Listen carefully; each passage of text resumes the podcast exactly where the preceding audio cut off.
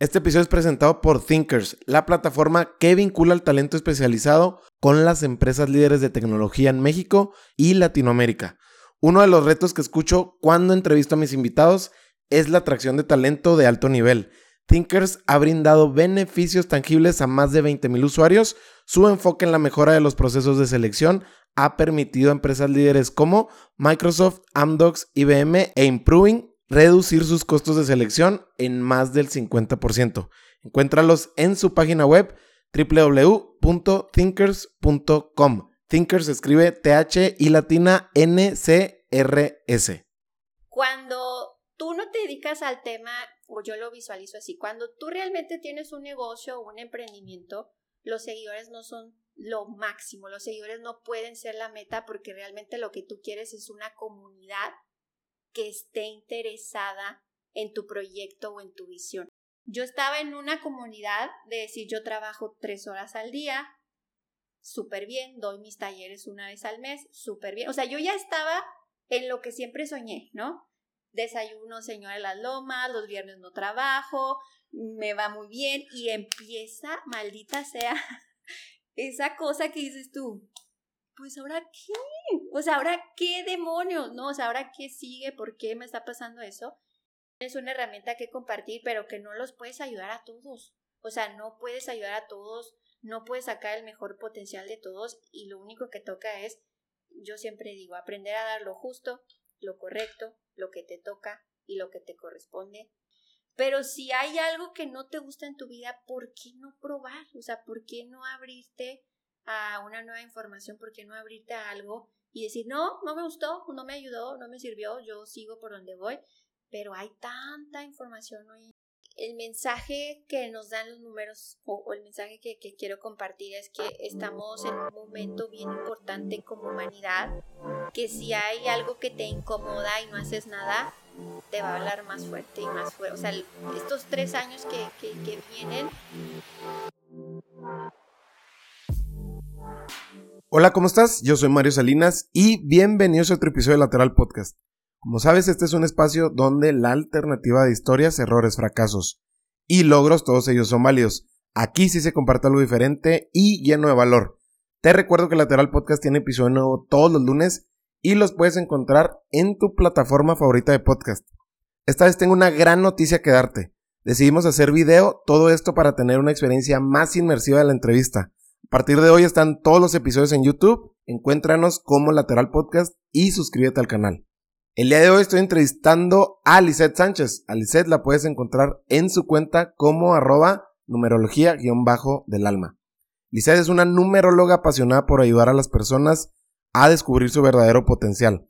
A través de su plataforma en línea ha creado un espacio en el que brinda herramientas y conocimientos para que las personas puedan descubrir sus dones y su misión de vida mediante la numerología. Lisa ha dado más de 1200 sesiones individuales y más de 2000 alumnas egresadas de sus talleres. Lisette es de mis primeras invitadas hace más de dos años y esta vez le dimos un giro muy inesperado, al menos para mí.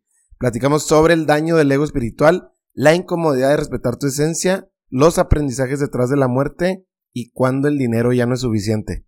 Como nota del episodio decidimos hacer una mini sesión acerca de mis números en la cual compartí aspectos muy personales, lo cual nos hizo todo el sentido hacerlo. Espero disfrutes de este episodio que se convirtió en una sesión holística y no olvides escribirle a Lisette arroba numerología-bajo del alma y dile qué te pareció este episodio. Te dejo con esta gran, pero gran entrevista con Lisette Sánchez. Oye, pues bueno, más de 100 episodios, ya lo dijiste. Había una pandemia de por medio. Super pandemia, por cierto, porque era el 2021. Sí. Y en esta ocasión, bueno, numeróloga, tienes una plataforma que la verdad es que ya quisieran muchas escuelas tener, hablando de temas educativos. Y antes de meternos a lo que puede ser parte de la carnita, porque creo que este episodio da para muchos temas que van sobre lo mismo, eh, Hoy en día estás empujando esta bandera de emprendimiento con, con el enfoque holístico que tú manejas. Y ya está muy estructurado, súper enfocado, que era lo que tú decías inclusive como el enfoque o esto que tiene mucha gente como Mar, tu esposo, amigo mío, eh, que se les da muy bien, ¿no? Esta estructura que yo envidio mucho y que de repente la tengo y la mayoría de las veces no, pero eh, bueno, a lo que voy es que hoy en día tienes todo esto. Em, me gustaría que habláramos de lo que casi no siempre hablamos, sobre todo en temas de contenido, que es este dark side de, de ahora que se ha convertido en todo este corriente y movimiento, plataforma, ¿cómo ha sido para ti el dark side de lo que no se ve, de estos, no sé, tropezones que se pueden llegar a dar? ¿No? Y, y, de lo cambiante que es el, el, mundo de la creación de contenido, porque eh, de pronto, ay, esto ya funciona, esto ya no funciona, ahora ya no nos fijamos eh, eh, en los likes, ahora nos fijamos en los guardados, no, ya no importan los guardados, ahora los compartidos, ahora el tiempo de reproducción, o sea, todo el tiempo es, ya cambió otra vez, cámbiale a todo lo que ya tenías planeado o, estructurado. ¿Qué es el, el, mundo de, de la creación de contenido? Mira, yo algo que valoro mucho, mucho, mucho, mucho es, es como mi, eh, mi anonimato. O sea, yo no me veo salir a la, como las influencers que, o sea, su contenido es ella, su vida. Su vida, claro. Su vida. Ese es su mensaje. Mi vida, aquí estoy con Que es el lifestyle design. Pues. Lifestyle. Yo no me veo haciendo eso. O sea, yo lo que hago, como tú dices, yo tengo una escuela en donde mi contenido se enfoca en enseñar, en inspirar, en mostrarte una herramienta que te va a ayudar a, tu vida. Entonces, por ese lado, siento yo que tengo ese beneficio, o sea, que realmente mi vida no se expone, ¿no? O sea, todo lo que yo comparto tiene que ver con mi conocimiento, con mi información. Entonces, no me ataca tanto, ¿no? tanto, sí, sí, sí, sí, tanto. Tanto, tanto, tanto.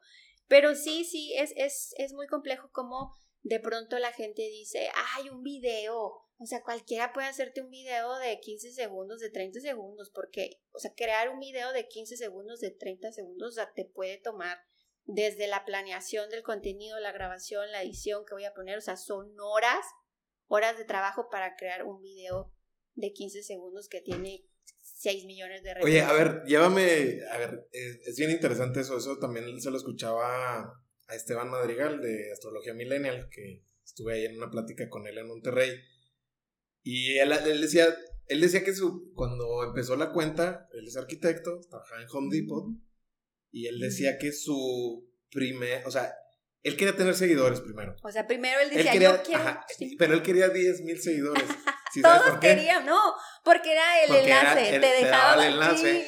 y él decía, o sea, él se puso una meta. O sea, en un año, a partir de que empiecen este como side business, eh, en ese entonces, yo quiero 10 mil seguidores. o sea, pero no sabía para qué. Sí. Entonces, él dice, lo que sí hubiera hecho distinto era saber el para qué. Exacto. Pero, como la importancia de empezar, sí. ¿no? Sí, y muchas veces creo que, eh, lo dicen muchos autores, ¿no? En temas de productividad, y no sé qué tan de acuerdo estés acá, pero también muchas veces, ok, ya arrancaste, ahora sí hay que profesionalizarlo, quizá. Y creo que ahí hay gente que se le da más arrancar empezar como sea y ya aprendes a nadar, ¿no? En la alberca aprendes a nadar. Y hay gente que sí sabe como el upgrade. No sé tú dónde te sientas de estos dos mundos, porque neta sí son bien distintos. No sé cómo lo sientas tú, pero porque ahorita, o sea, yo te veo y además de que tenemos como este ángulo personal de ser amigos, te veo en la parte profesional. Y digo, la verdad es que sí es, sí dio, no sé si un giro, pero quizá la piel cambió, De, cambió de piel y, o sea, para bien y se me hace bien interesante esa parte, pero sé que también viene con... No, no, es como tú dices, o sea, se suena bien bonito, ¿no? bien padre. No, o sea, ha sido un proceso. Mira, de entrada, cuando yo empecé a hacer esto, yo no me imaginaba para nada en las redes sociales. ¿Sabes cuál era mi sueño? Yo decía, y yo estaba trabajando en una empresa cuando comenzó Numerología del Alma, y yo decía, voy a tener mi consultorio aquí por una calle. O sea, hasta me puse a ver así como como lugarcitos, decir, pues ahí mi consultorio y dos sesiones, uno a uno, qué padre, tranquilo. Llegó la pandemia y no había forma, ¿no? Entonces fue como, pues métete al mundo de las redes sociales y fue así como lo dices, no le sé, voy a ver. Ahorita te pones a ver publicaciones mías del 2020 y tienen cinco likes y uno es de mi esposo.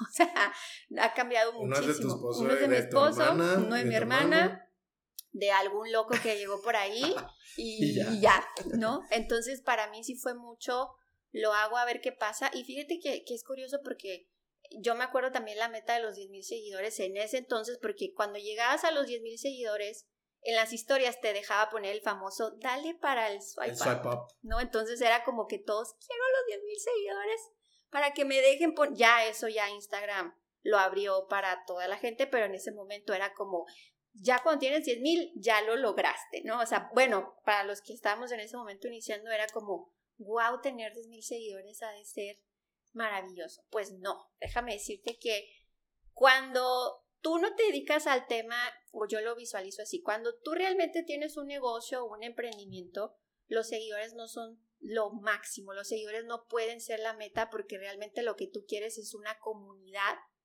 que esté interesada en tu proyecto o en tu visión. Entonces, erróneamente cuando iniciamos estos proyectos, la gente dice, es que quiero muchos seguidores. No, lo que quieres es una comunidad. O sea, lo que quieres es gente que realmente esté interesada en tu visión y no es lo mismo. Para nada es lo mismo. Entonces, gracias a Dios yo me di cuenta mucho de eso, que, me, que yo tenía, no sé, cuando empecé a crecer, tal vez yo tenía mil seguidores y con esos mil seguidores yo llenaba mi agenda. O sea, yo ya tenía citas.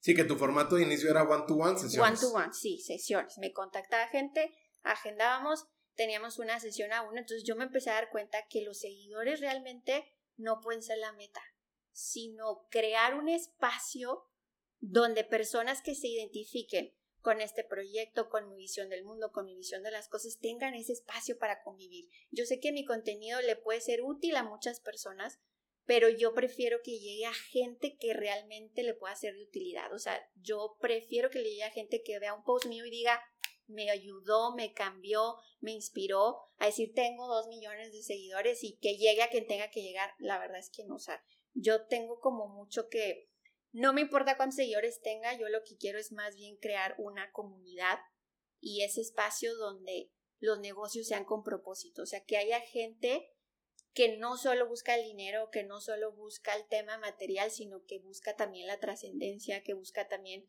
alinearse con otras cosas más allá de lo material. Oye, y hoy en día que lo tienes tan claro, eso de ti hacia tu comunidad, pero ¿Qué pasa cuando tu comunidad sí busca eso a través de este nuevo enfoque que estás dando? Decir, oye, pues la neta, vi a Lisette, numeróloga, wow, miles de seguidores, eh, lo hace muy bien, quiero lo que ella tiene. Fíjate, quiero lo que ella tiene, no sé ni siquiera lo que tiene, pero bueno. O sea, quiero esta parte de la fama o, del reconocimiento del ego y que eso se traduzca en dinero. ¿Tienes algún filtro para eso? Porque no sé qué tanto, digo, pues prueba y error, ¿no? Porque también no sé si eso te llegó y dijiste, ¿qué hago con esto? No está pasando nada, no hay ningún impacto, no, no hay conexión.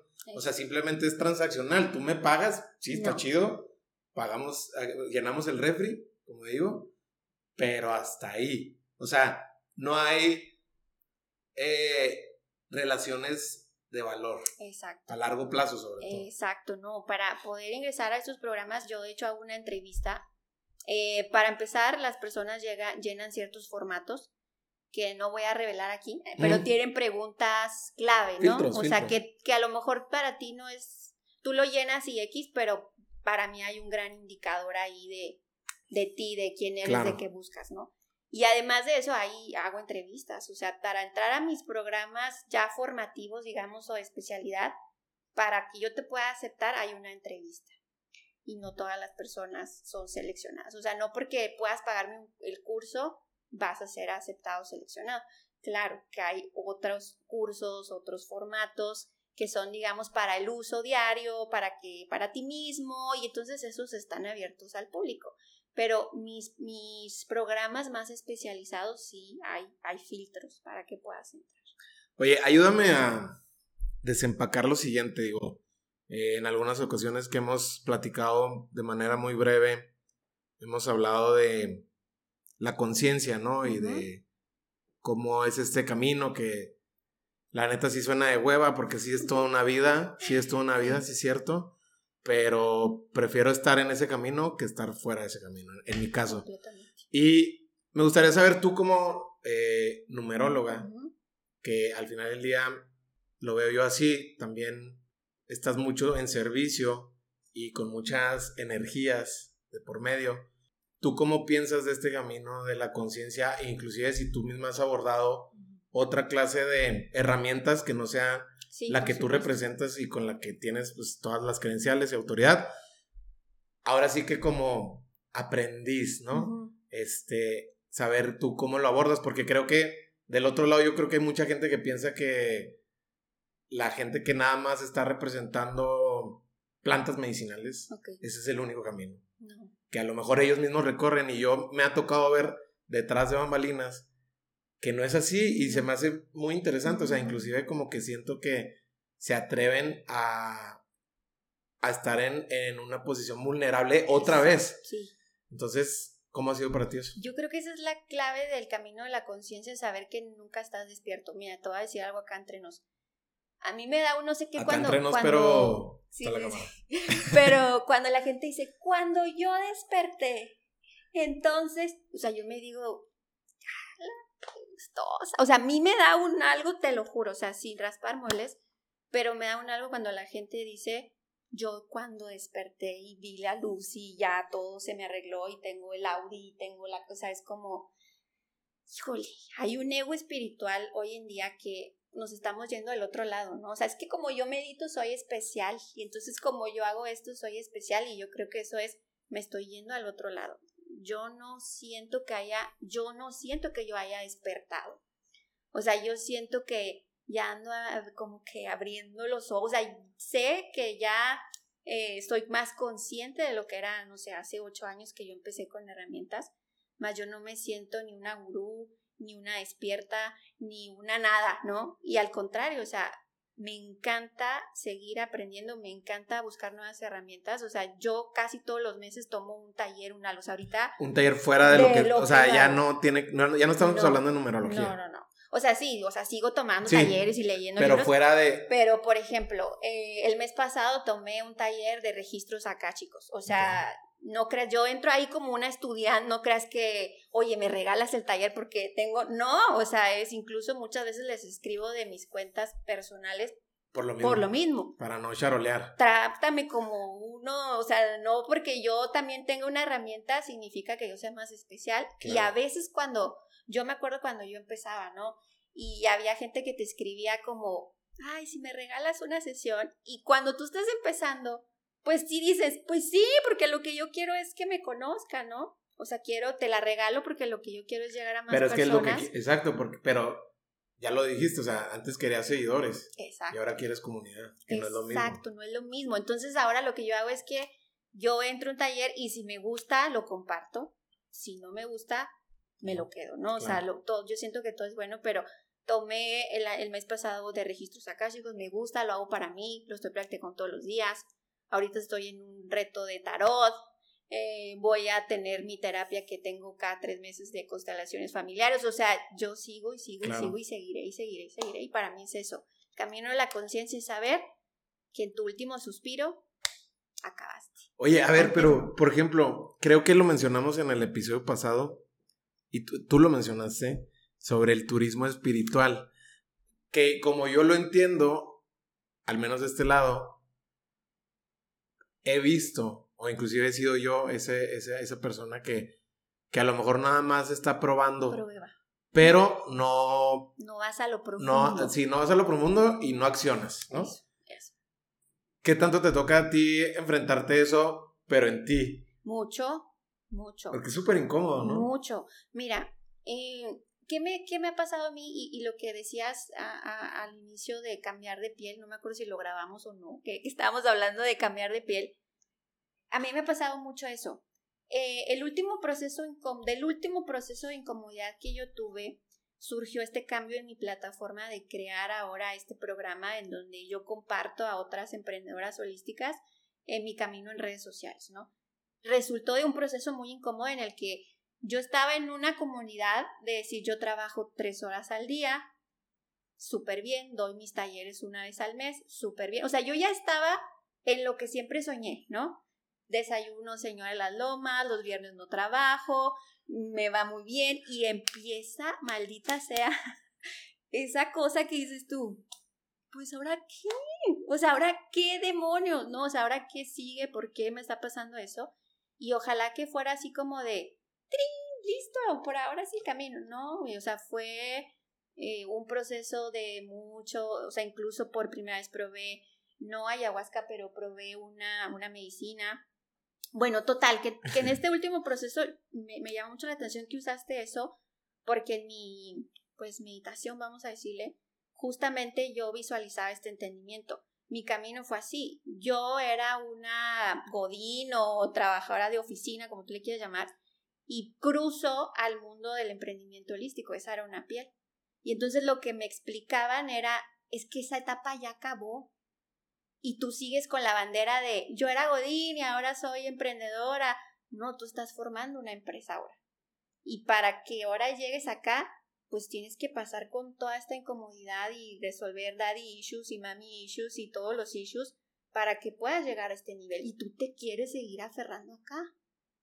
Entonces la vida tiene muchas formas de mostrarnos eso. Te sigues aferrando a algo que ya no eres. Te sigues aferrando a una piel que ya te queda chiquita, pero quitártela no es una cosa fácil, no es una cosa bonita de que me, que me toquen los puntos, que me fume marihuana, no, o sea, es un proceso que realmente requiere, como tú dices, de acción, de reconocimiento y de ir a lo profundo de las heridas. A ver, Lizeth, y del otro lado en el tema personal, seguramente eh, no se puede separar una de la otra.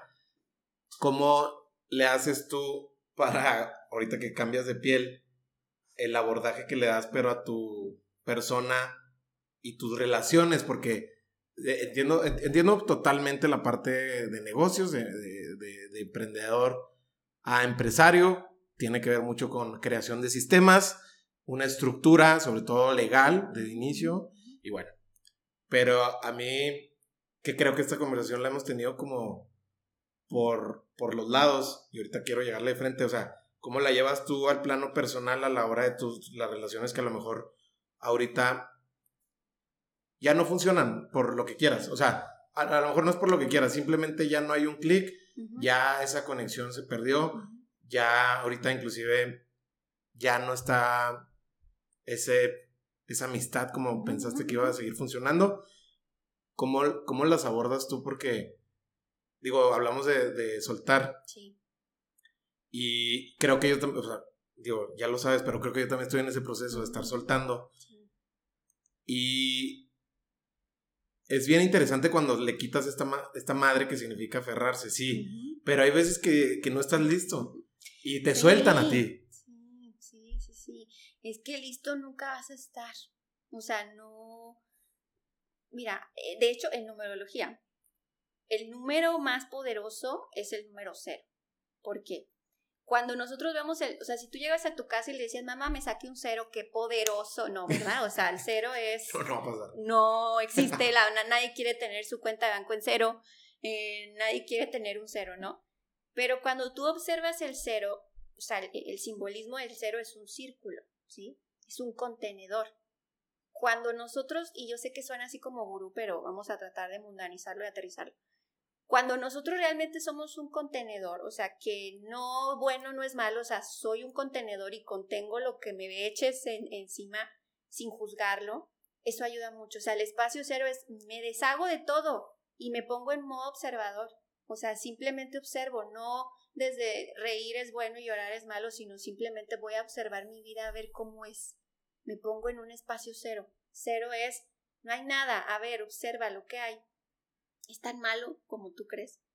O sea, es tan, tan, tan terrible si dejas ese trabajo o esa persona, esa relación, o sea, es, es lo que, y, recibo miles de mensajes, ¿no? O sea, es que me divorcié, ¿en dónde está la lección detrás de eso? Pues es que sí hay una lección detrás de eso, y la forma de entenderla es irte a ese punto cero, en donde te liberas de tus creencias, del bueno o malo, y simplemente tratas de observar, observar, observar, observar, el para Eso es muy poderoso porque, digo, mm, creo que todo nos pasa sobre todos los libros que leemos, todos los podcasts que escuchamos o vemos.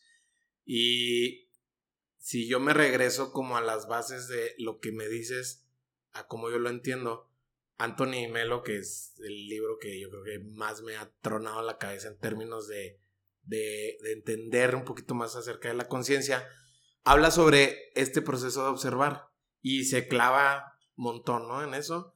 Y lo que me queda claro es que toda esta información que consumimos, que recabamos, que registramos a partir de conductas, comportamientos, una vez que lo dejas como en neutral, por así decirlo, empiezas a observarlo de dónde viene, a dónde va, cómo llegó, cómo se puede ir.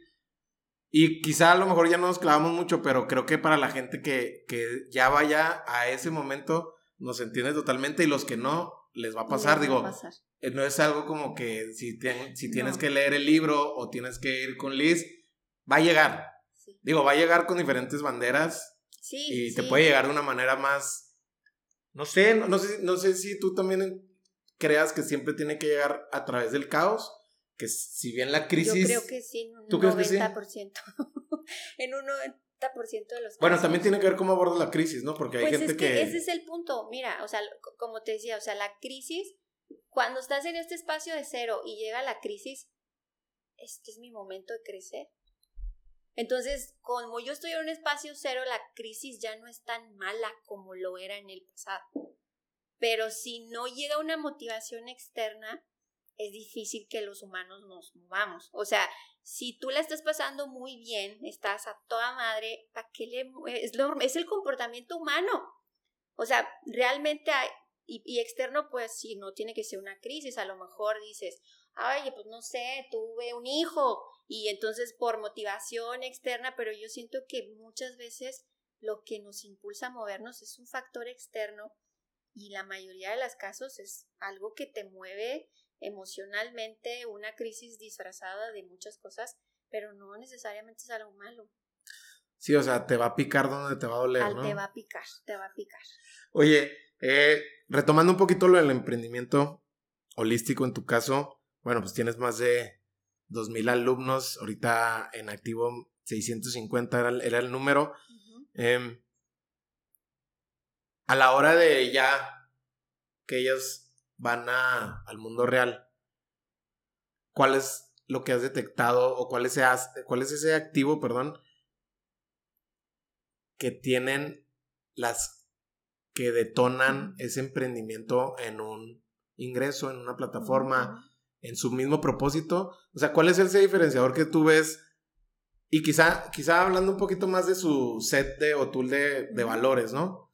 ¿Qué es lo que les ves tú? ¿Qué es tú? Es que eso es lo que, o sea, eso, eso además de muchas cosas, estoy viendo que por eso te está yendo así.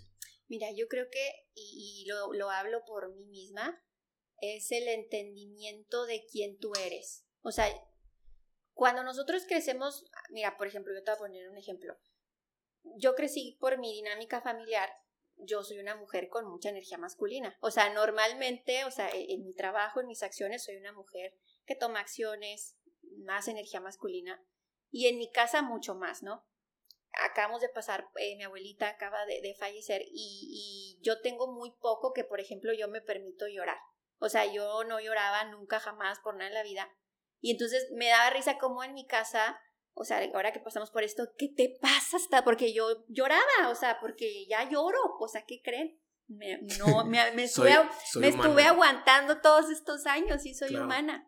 Entonces muchas veces creemos que somos algo que nos dijeron mientras crecíamos, que nos enseñaron ya sea nuestros padres, nuestros educadores, nuestros profesores, y entonces de adultos seguimos cargando con cosas que no somos. O sea, seguimos, ah, yo soy Lisette, la súper fuerte, la que no llora, la que tiene que hacerse cargo de todo. Y entonces cuando yo veo a través de una herramienta que eso no soy yo y que si me permito soltar esas máscaras, disfraces, como tú le quieras llamar, y entiendo quién sí soy, me ayuda a clarificar el camino. Me ayuda a encontrar las herramientas correctas para ahora sí sacar todo, todo ese potencial y siguiendo sobre la misma línea eh, respecto a estas chicas que, que, que les das esta herramienta, que toman sus talleres, ¿te ha tocado ver como casos extraordinarios de decir, wow, o sea, digo, por ejemplo yo que, que he estado dando clases,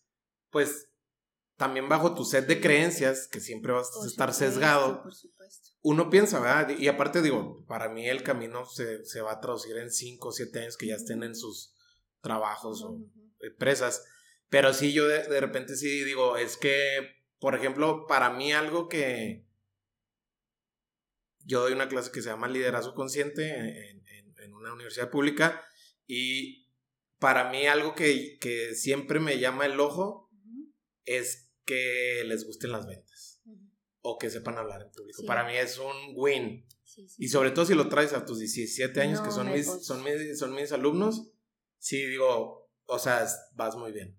Vas muy bien, no lo es todo, pero vas muy bien. No sé si en tu caso te pase algo de ver algo así, que muchas veces no lo desarrollan y ya creo que ya no tiene nada que ver con, contigo, con la plataforma, sino con ellas. Me ha pasado, mira, varias cosas. O sea, como te decía, para, para que ellas vengan a, un curso conmigo, yo tengo que verlas, ¿no? O sea, yo tengo que ver sus números y luego ya de ahí el siguiente filtro es una entrevista. Y me ha pasado lo que tú dices, o sea, me ha pasado gente que digo, es que no puede ser, o sea, wow, qué increíble, pero la chica no está lista. Y me ha pasado otras personas que digo, está bien, o sea, está bien, puede entrar al, programa y dices, wow, ¿no? O sea, wow, eh, creando ya sus propios programas, ya con sus plataformas de 5 o 10 mil seguidores. Eh, y dices tú, es que sí es muy importante las herramientas, pero es un todo, ¿no? es como la computadora.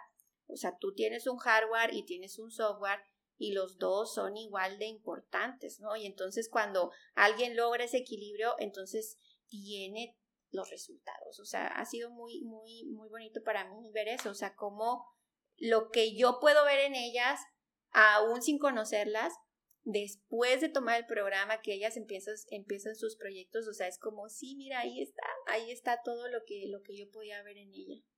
Hablabas de un término muy interesante que, que se me quedó desde hace dos años que grabamos.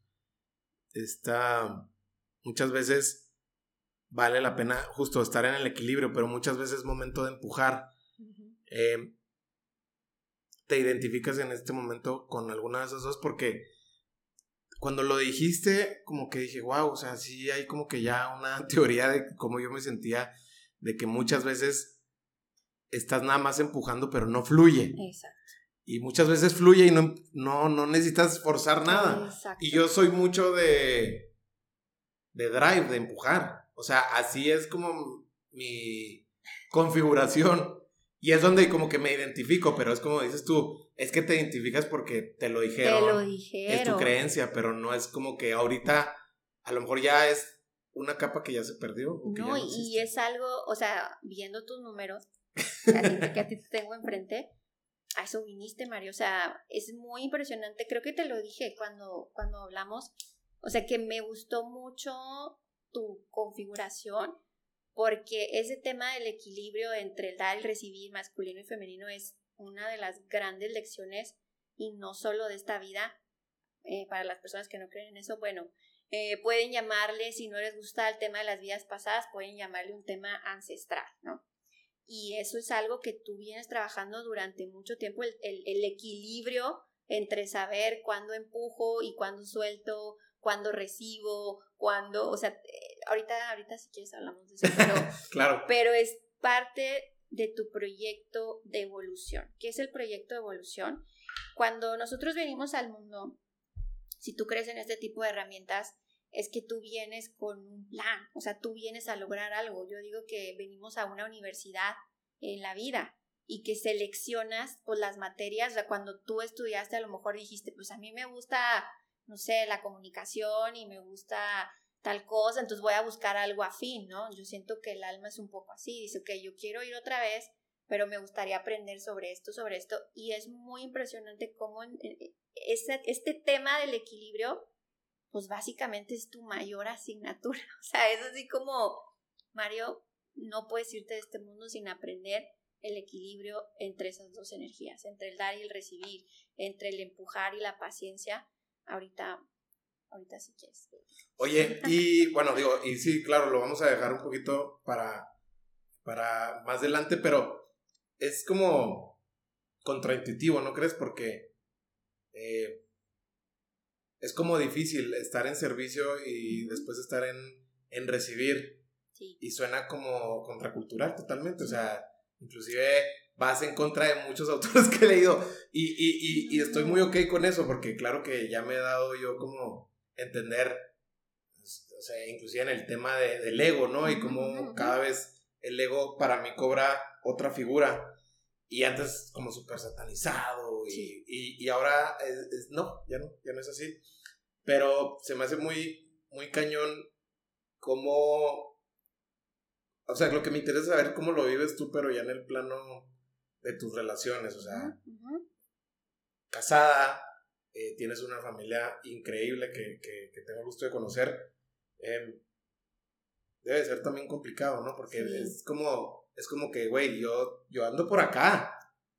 Y, pero también estás parada en el amor, con tu pareja y con tu familia, o sea, es como complejo, ¿no? Sí, pero yo, yo temo el tema, como tú dices, es, es el amor y el servicio. O sea, yo siento que, que la relación con mis papás ha cambiado mucho, o sea, de yo entenderlos, o sea, de yo conocer la configuración de ellos me ha ayudado mucho a entender. Y sobre todo siento yo que cuando, cuando tú estás en un proceso de sanación, tú tienes que entender que la clave son tu, tu, tu, núcleo, ¿no? Entenderlos, amarlos, aceptarlos. Entonces siento que todo este proceso ha beneficiado mucho a mi familia. Y es chistoso porque, por ejemplo, mi hermano, mi hermano es súper espiritual, o sea, realmente eh, incluso ahorita tiene planes ya de, de incursionar más en el tema espiritual tradicional, si le podemos decir así. Sí, claro. Entonces, estamos en el mismo camino y siento yo que nos ha ayudado mucho. Yo me acuerdo que cuando empecé en esto, o sea, mi hermano era así como, te vas a condenar, ¿no? O sea, voy a rezar por tu alma y no estoy seguro. Y entonces siento que a él también le ha abierto un poco más la mente de que nadie tiene la verdad absoluta. O sea, nadie puede decir es que esto es la verdad y no existe otra cosa. Entonces, que yo esté en este camino, siento que ha sido de mucho beneficio para mis relaciones, al menos en mi núcleo más cercano, y veo yo cómo mi esposo se ha transformado de cierta manera, veo yo cómo mis papás, mis hermanos se han transformado de cierta manera. Y, y, yéndolo a la familia extendida, o sea, de pronto es, no sé, la prima que nunca te habla y no me quieres regalar una sesión. No, prima. no, prima, muchas, o sea, aprender a poner límites límites y entender que tú tienes una herramienta que compartir, pero que no los puedes ayudar a todos. O sea, no puedes ayudar a todos, no puedes sacar el mejor potencial de todos y lo único que toca es, yo siempre digo, aprender a dar lo justo, lo correcto, lo que te toca y lo que te corresponde. Y si estás ahí, todo va a fluir en tu relación.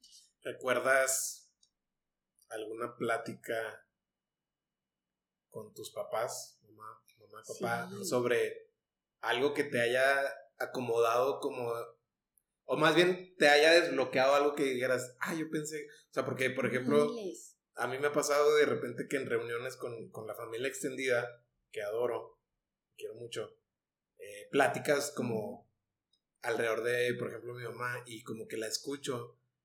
Y se nos olvida que los papás también han sido personas, y han tenido relaciones antes que en este caso con tu papá, o trabajos que dices tú, ¿cómo? O sea, ni mi mamá o mi papá hace eso. Y los humanizas primero que nada, ¿no? Y luego ya después todo lo que sigue, pero ¿recuerdas tú alguna plática que hayas dicho, wow? Con los dos, y, y a los que nos escuchan, háganlo, háganlo. Una plática que a mí me cambió la vida fue que mi mamá me contara de su embarazo. O sea... ¿Cuál? Mi mamá me contó sobre mí, o sea, cuando estuvo embarazada de mí, de, y mis papás se casaron porque estaban embarazados, o sea, por eso se casaron. Entonces mi mamá er, es la menor de cinco hermanas y fue la única que salió embarazada y la menor. O sea, imagínate eso hace tu, mamá es la menor y fue la primera. Y fue la, o sea, ya se habían casado sus ah, hermanas, pero ella fue la que no se casó bien, que se casó embarazada, ¿no? Entonces fue muy, para me cambió un chorro de cosas, Mario, porque yo, ¿por qué tuve esa conversación con mi mamá? Entendiendo de dónde venían mis bloqueos. O sea, entendiendo que el tema de cómo yo llegué al mundo era una pieza bien importante para mi crecimiento. Entonces voy con mi mamá, no como su hija, no como su hija, como una amiga, como ayúdame a entender qué me pasa. Entonces, al final ya me daba risa porque mi mamá ya era así como la amiga y me dijo y me hizo y me pasó y me senté así. Y entonces es como, por eso yo me siento así también. O sea, por eso muchas veces a mí no me gusta, ¿no? No es un tema que, que maneje bien el tema del reconocimiento, el tema de la cámara, el tema que me vean porque yo tengo una herida de rechazo desde que nací. Pero entenderla a ella y escucharla a ella es, es que eso no es mío, eso es de mi mamá. Y entonces cada vez que yo lo veo en Que de hecho no es de tu mamá tampoco. Pues no, o sea, era, era la forma en la que yo tenía que llegar al mundo, ¿no? Claro. O sea, eran emociones que ella experimentó porque eran emociones que yo tenía que resolver. Entonces, tener esa conversación con mi mamá nos cambió muchísimo la relación, pero a mí me ayudó a, a ser consciente muchos bloqueos y no es que se desaparezcan, pero cuando aparecen, yo recuerdo esa conversación y me puedo recordar a mí misma, eso no es tuyo. Eso simplemente fue algo que te tocó vivir, pero no es tuyo. Sigue, sigue, sigue, sigue. Entonces, si ustedes no han tenido esa charla con sus papás y cómo llegaron al mundo, pero no con sus papás, con la persona. Sí, como una, un amigo que, Es, un, es, un gran enfoque, tienes razón, porque ya desde el momento que decimos, ten la conversación con tus papás, pues vas con el enfoque que hijo, papá. No. O sea, es como si llega un amigo tuyo y te dice, güey, embaracé a mi novia.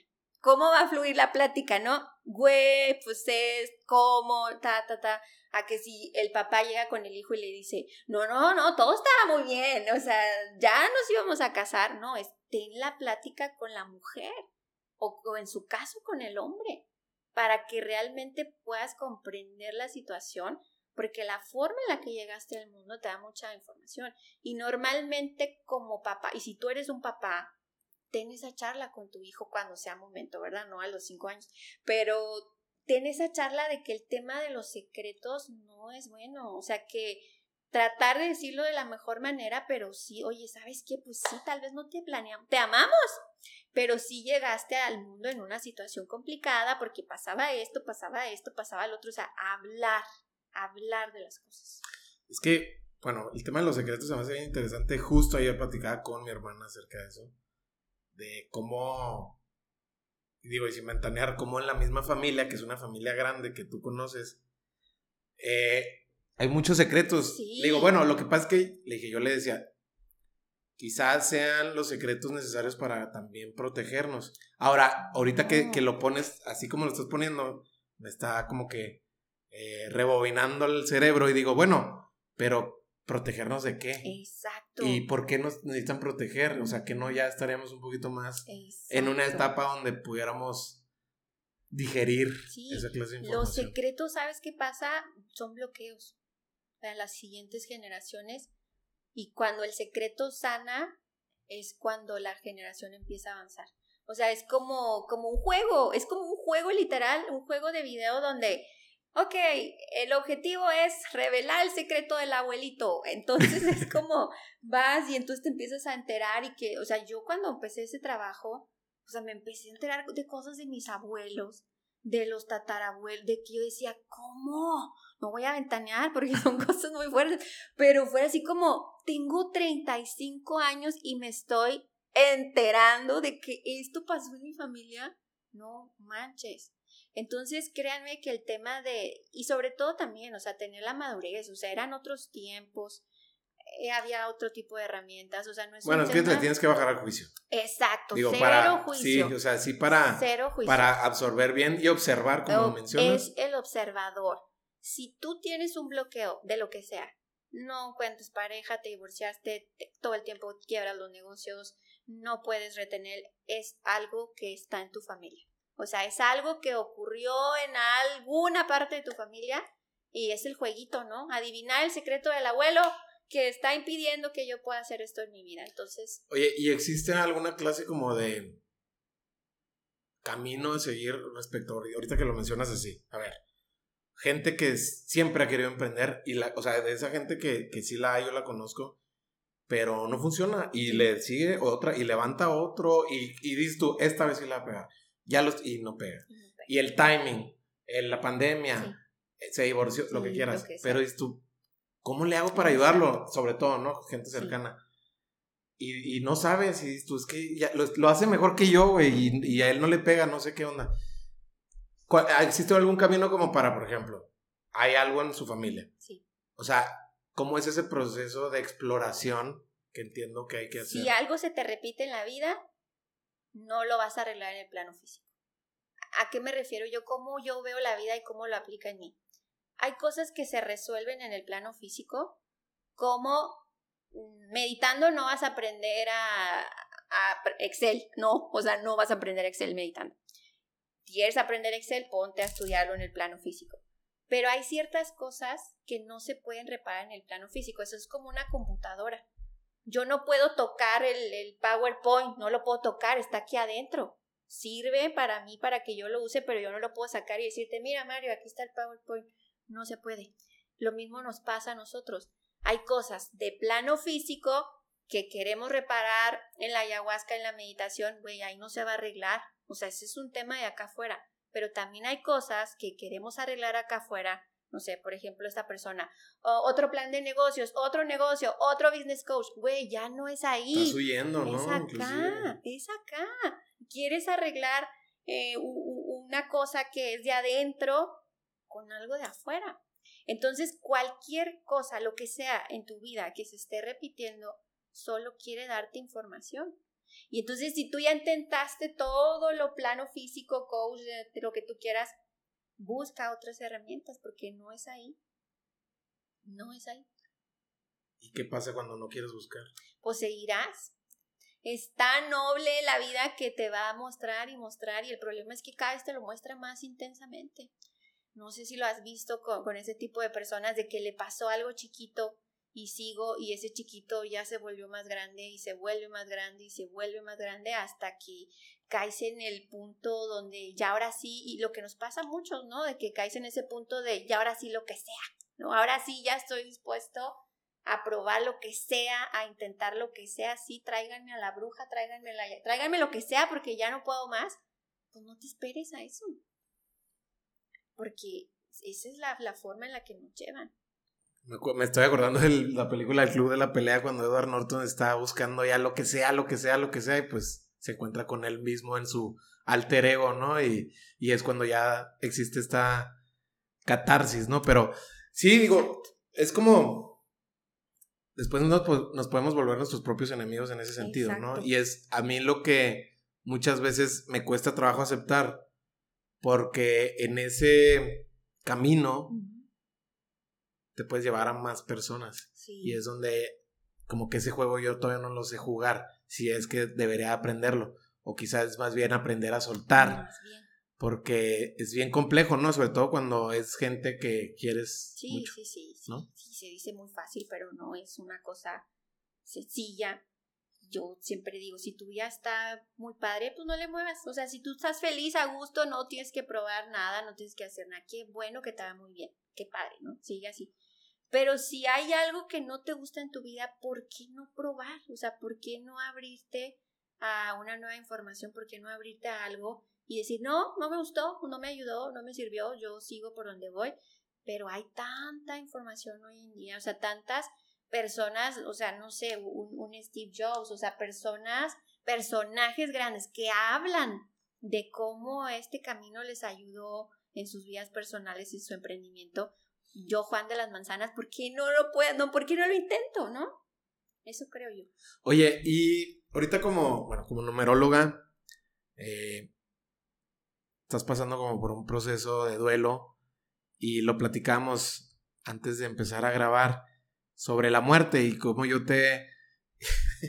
pues son supuestos, ¿no? Que todos tenemos. Yo te decía que a mí se... O sea, yo a medida que pasan los años, pues me toca que más gente ha muerto, gente querida, muy querida, amigos, familia, eh, alrededor de mí. Y yo lo veía como decía, bueno, pues es que eso pasa porque yo soy muy de querer a la gente y estoy muy ok con esta parte de, de mí. Y creo que la gente que está igual que yo le pasa. Y tú me decías, bueno, es que no es tan común que... Y, y tú me decías, inclusive, tú me decías, yo no he sido como que esa persona que se ha aventado como muchas pérdidas en el plano físico. Y a mí se me decía bien interesante cómo tú también lo vives desde de, como numeróloga, pero también Sí, pues como esposa, humano. como hermano, etcét- etcétera, porque creo que cambia, la muerte cambia de muchas caras eh, conforme el nivel de madurez, conciencia que tienes, ¿no? Exacto. Mira, eh, y sobre todo lo, lo que decíamos ahorita, o sea, tú creciste en una dinámica que te ayudó a entender la muerte. O sea, lo traes. Muchas personas no, o sea, muchas personas en su vida Pero han pasado un duelo. que envidia, ¿no? Bueno, no sé si envidia, pero digo, pues que sí es era bien lo difícil. que tú necesitabas, o sea, e- era lo que, y es bien complejo porque muchas veces la, la, la mente o el, o el cuerpo físico, como tú le quieras llamar, hay cosas que no entiende, pero venimos a vivir ciertas cosas y, sobre todo tú en el tema familiar, tú tienes un número muy especial en, en, en tu familia. eh, que quizá por allá va, o sea, ahorita hablamos de eso, pero tienes un número muy específico eh, en el tema de, de qué rol vienes a jugar en tu familia. Y entonces quizá todas esas pérdidas eh, pues eran necesarias para que tú puedas vivir eso que tú vienes a vivir ahí. Ahorita, ahorita platicamos eso. Claro. ¿Quieres que le entremos al tema? Vamos. Va. Bueno, eh, vamos a hacer una Mini. mini, una mini sesión, por obvias razones, porque eh, estas sesiones en tiempo entiendo que son de dos horas. Dos horas, horas. o sea, depende, puede ser un poco más, puede ser un poco menos, pero en promedio. Entonces vamos a hacer una mini sesión. Mini sesión. Eh, ya recabaste alguna información mía Sí. antes de empezar a grabar. Ujú. Entonces aquí te dejo el micrófono. Ok. ¿Qué es lo que hacen? ¿Qué es lo que yo hago? Miren, lo primero que tenemos que entender, y hay una metáfora que a mí me gusta mucho de la numerología, que es que nos imaginemos un río, un lago, el mar, como tú quieras. Todos estamos en- adentro, ¿no? Y entonces este río, este lago, este mar, como tú te lo quieras imaginar, pues tiene una energía, que es el universo, es el plano físico. Pero cada uno de nosotros, pues es una gotita que forma parte de este gran cuerpo de agua con su propia personalidad, con su propia identidad, pero no dejamos de estar fuera de este gran cuerpo de agua. Entonces, eh, lo primero que yo hago en una sesión es ayudar a la persona a entender en qué momento de su vida se encuentra. Todo el universo es cíclico, todo el universo tiene ciclos, la primavera, el día, la noche, o sea, todo de manera natural tiene un ciclo, lo mismo pasa con nosotros. Y nuestra vida se vive a través de ciclos, ciclos de nueve años. Entonces, mira, lo primero que yo hago en una consulta es ayudar a las personas a entender en qué momento de su vida se encuentran. Tenemos que entender esto. Nosotros eh, somos parte del universo. Lo primero que yo hago es tratar de ubicar a las personas, entender en qué momento y en qué etapa de su vida se encuentran. Nuestra vida, igual que en el universo, se vive a través de ciclos, a través de ciclos eh, de nueve años. Entonces, para mí es como entender de qué se va a tratar el examen. O sea, que las personas entiendan que ahora mismo están pasando por un proceso en su escalera de evolución. O sea, imagínatelo así tal cual, como una escalera de nueve escaloncitos, donde año con año vamos subiendo un escalón y cuando llegamos al nueve, ¡pum! ¿no? Brincan. Y te voy ¿puedo mostrarte? Mira, este cuadro eh, marca, esta es tu vida, o sea, tu vida en cuadritos, ¿no? Esta es tu vida. Y entonces si te fijas tú ahorita aquí, justo en este 2023, brincaste al 5, ¿lo puedes ver? O sea, de los 27 a los, ¿qué? A los 26 años estuviste en una etapa de tu vida justo en el 2023 brincas a una nueva etapa de tu vida, ya se trata de otra cosa tu vida. O sea, de entrada ahí, Mario, es comprender eso, ¿no? O sea, una etapa de tu vida terminó y lo que platicábamos ahorita, te toca cambiar de piel, te toca hacer muchos cambios, te toca hacer muchos ajustes, pero en específico, tú ahorita estás en algo que nosotros llamamos un año 7, entonces visualiza la escalera. Para llegar a una siguiente escalera, te faltan tres tres escaloncitos, ¿ok? Entonces, ahorita, este año en específico que... Ay, espérate, cierto, pero ya me siento como Jordi en Big Brother. Estamos en siete, me, me, decías que estábamos en siete. Mira, el tema es que esto se visualiza de dos formas. Hay dos formas de entender esto. Una, una cosa es la etapa, digamos, de, de tu edad, por Ajá. así decirlo. Digamos, fíjate, estos son como las etapas de crecimiento de la persona Y otra cosa es años personales, que esos son ya digamos que tus procesos evolutivos.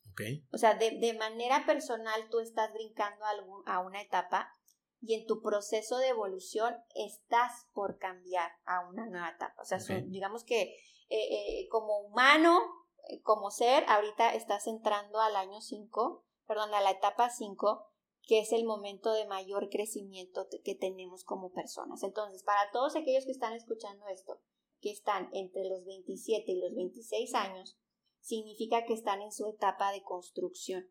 Y en tu caso en específico, esa etapa de construcción se trató de este tres que tienes acá, que fue de encontrarte, de encontrar tu voz, de descubrir quién eras, qué querías hacer, qué quieres hacer con todos estos dones que tú quieres. Y justo ahora que, te acompaña este 7 por acá, ya es un poco como ya empieces a estar listo ahora sí, ahora sí ya llegó tu momento.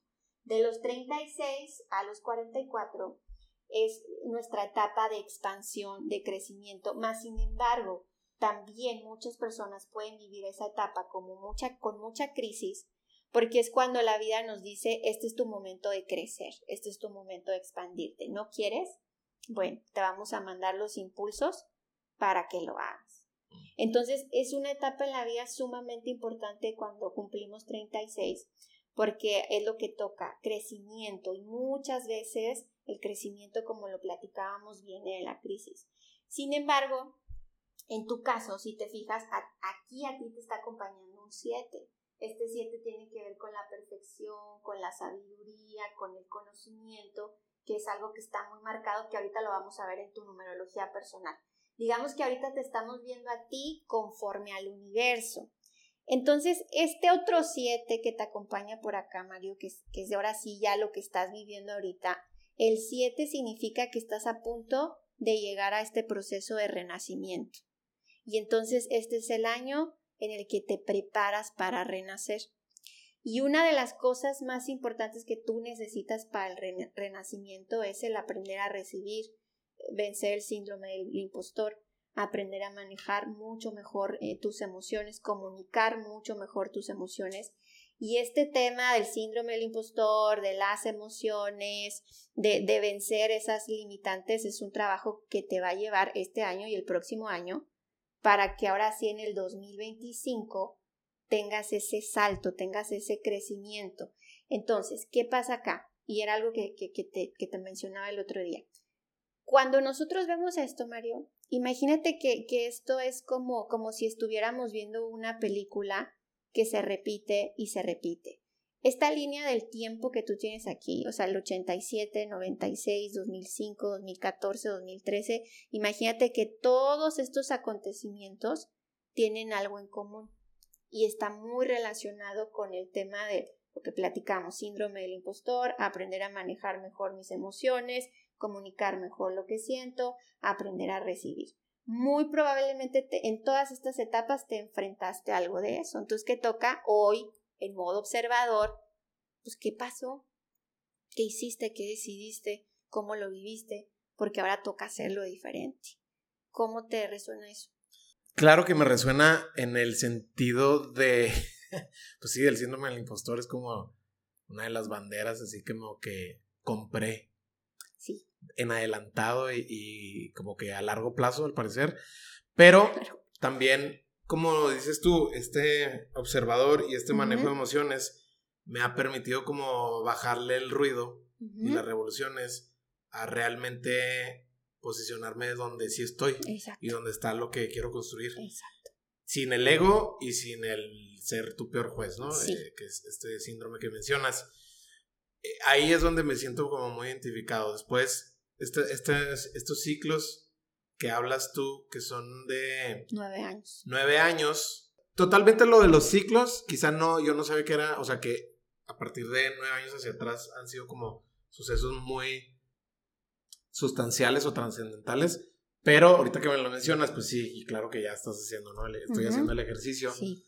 Eh, sí, sí me, sí, me, sí me resuena bastante de cómo se van partiendo diferentes puertas a partir de esos años. Ok, ahora, esto te va a servir para qué? Para prepararte. Toda esta línea, que esto te lo voy a pasar, toda esta línea amarilla que, que tú ves acá, van a ser momentos de cierre en tu vida. Cierres que ya viviste a tus 2, a tus 11, a tus 20, a tus 29 y próximamente a los 38. Esto tan ocurre. Eso va a llegar. Entonces, desde ahora yo me empiezo a preparar qué pasó aquí, qué pasó aquí, qué pasó aquí, sobre todo entre los 11 y los 13. ¿Qué pasaron en estos años que viviste, que experimentaste, que dolió, que no dolió? No todo tiene que ser malo, ¿eh? O sea, puede haber eh, habido cosas bonitas, cosas bellas, pero es mucho qué me pasó, porque probablemente eso vuelva a tu vida en el 2025 y 2026. Entonces, yo siempre digo, el futuro no se adivina, el futuro se crea. Existen potenciales y acá nos están diciendo 2025 y 2026, Mario, es tu momento de renacer, es tu momento de terminar de alinear todas las piezas y si tú haces lo que te toca en estos años, en el 2026 empieza tu nueva vida. ¿A qué te refieres con renacer? Digo, Literal. Si terminas una escalera de nueve y brincas hacia una nueva escalera. A mí me gusta verlo así. Imagínate que el universo te da una libreta, te da un pizarrón, lo que tú quieras, y durante nueve años la empiezas a garabatear, ¿no? Y empiezas y ya te la habían dado bien bonita y ya no está tan bonita y ya no te cabe. Entonces, ¿qué hace? La limpia y la pone en blanco de nuevo. Y entonces está esa posibilidad de decir, esto ya se guardó, esto ya se almacenó, puedes comenzar una libreta nueva Ahora, ¿qué quieres pintar? ¿Qué colores vas a querer? ¿Lo quieres blanco? ¿Lo quieres beige? ¿Cómo quieres? También una metáfora que me gusta mucho es cuando te cambias de casa, ¿no? En ese proceso de empacar lo que sí me voy a llevar, lo que no me voy a llevar, pues es una friega, ¿no? Si te has cambiado de casa, lo puedes saber. Y cuando llegas a tu nueva casa, que es, que es en el 2026, es, güey, estás en una nueva casa. ¿Cómo la quieres pintar? ¿Cómo la quieres decorar? ¿Qué quieres que tenga? Eh, estás en un momento en el que le puedes decir al universo, sé que en el 2025 voy a hacer una mudanza y sé que en el 2026 voy a tener una nueva casa. Mario, ¿cómo la quieres? ¿Cómo la visualizas? ¿Cómo te la imaginas? ¿Qué quieres que tenga? ¿Dónde quieres que sea? Eh, ¿De cuántas habitaciones? O sea, esto es una metáfora para decir, estás en un momento en el que puedes planear tu vida al detalle que tú quieras pero todo va a depender del trabajo que hagas en estos tres años. Y por trabajo es como hablábamos ahorita, tanto en plano físico como acá. ¿Sí? Entonces, siempre que las personas llegan conmigo en una etapa como la que tú estás, es, es invertir estos tres años, Mario, pero para de verdad, de verdad, de verdad, tener una nueva vida a tus 39 años y por nueva vida es lo que tú quieras, lo que tú quieras. Y lo que vamos a hacer ahora pues es ayudarte a ver ciertos detalles de qué pudieras tú trabajar, que tú pudieras mejorar para buscar esas herramientas que te permitan hacer esta transición de una manera más suave, de una manera más sutil, de una manera mucho más productiva y que esta transición, o sea, realmente sea ese salto, ahora sí, e, eso que tú estás buscando. ¿Sí? ¿Te queda claro eso? Sí. ¿Tienes alguna duda? Eh, no. No, ok. Ahora sí, Mira, normalmente eh, eh, eh, en una sesión analizamos, yo le llamo el pasado, el presente y el futuro, o sea, que, en el pasado que es, analizamos la, la, vida pasada de la persona. Yo siento que ahorita no vamos a ver tu vida pasada porque después, ¿o quieres que la veamos rápido?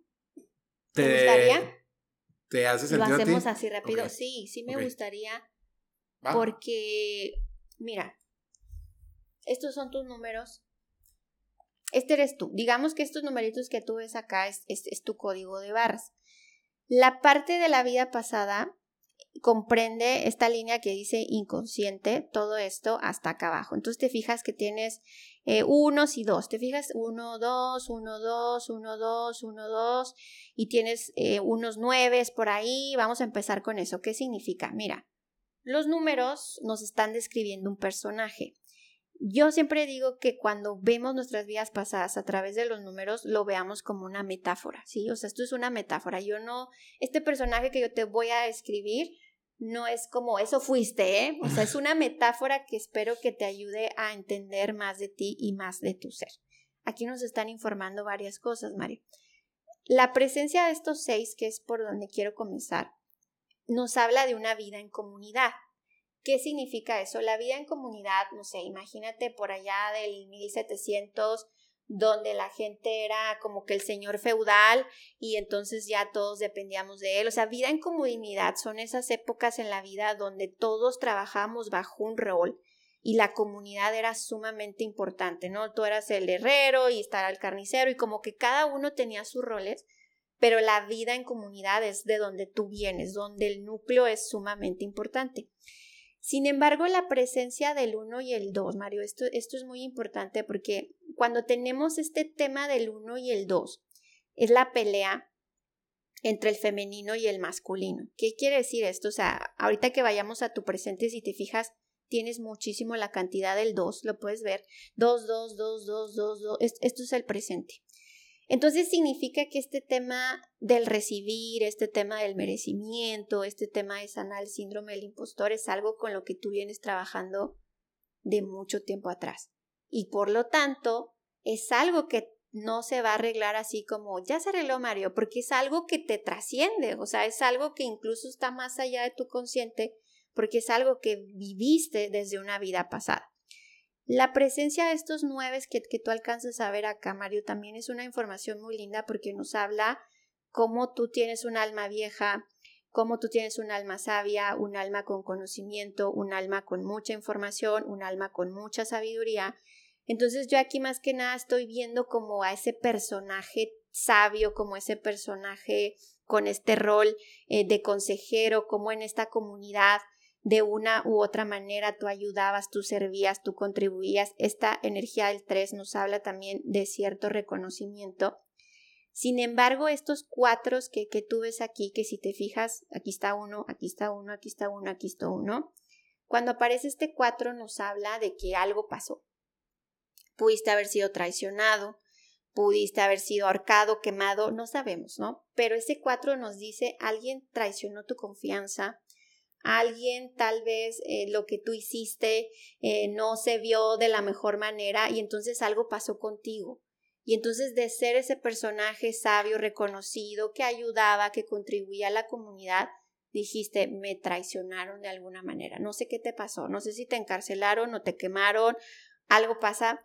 Pero entonces lo que sucede es que ya de entrada es algo que tú vienes a resolver que hoy te permitas recibir el reconocimiento o el aplauso o que te permitas otra vez compartir con las personas, ya no te tiene que pasar eso, ya no te tienen que traicionar, ya no te tienen que encerrar, pero es algo que posiblemente sigue estando como un temor en tu vida, ¿no? De si lo hago y, si no si me estafan o si me traicionan o que incluso lo ha repetido porque es algo que viene desde allá. ¿Qué te parece ese personaje? Ese personaje estás hablando de vidas pasadas. Sí, este fuiste tú. Y, y, eso, a lo que te entiendo, es que aún hoy, aún hoy en día... Sigue en ti. Sigue en mí. No es que esté pasando, pero es un temor. Sí. O sea, se supone que el tema del tiempo, que esto sería otra, todo está pasando en, en, en alguna dimensión, ¿no? Entonces, este personaje tan interesante que, que estamos hablando de un personaje importante, para tu comunidad. O sea, estamos hablando como esa comunidad era muy importante para ti. Eras un personaje que ayudó de muchas maneras y fuiste traicionado. Entonces, de entrada yo ya vengo con eso de qué injusta, ¿no? Qué injustos. ¿Por qué? O sea, de entrada. esa, esa, herida, la de la injusticia, sí, totalmente me representa. Ahorita. Sí. Hoy en día. ¿Por qué? Porque de eso se trata la vida pasada, ¿no? De reparar. De reparar. Mario, ¿te sentiste que te trataron injusto? Sí, no, me quemaron, me encerraron, no manches. Ah, bueno, te vamos a poner un buen de esa para sí, sí.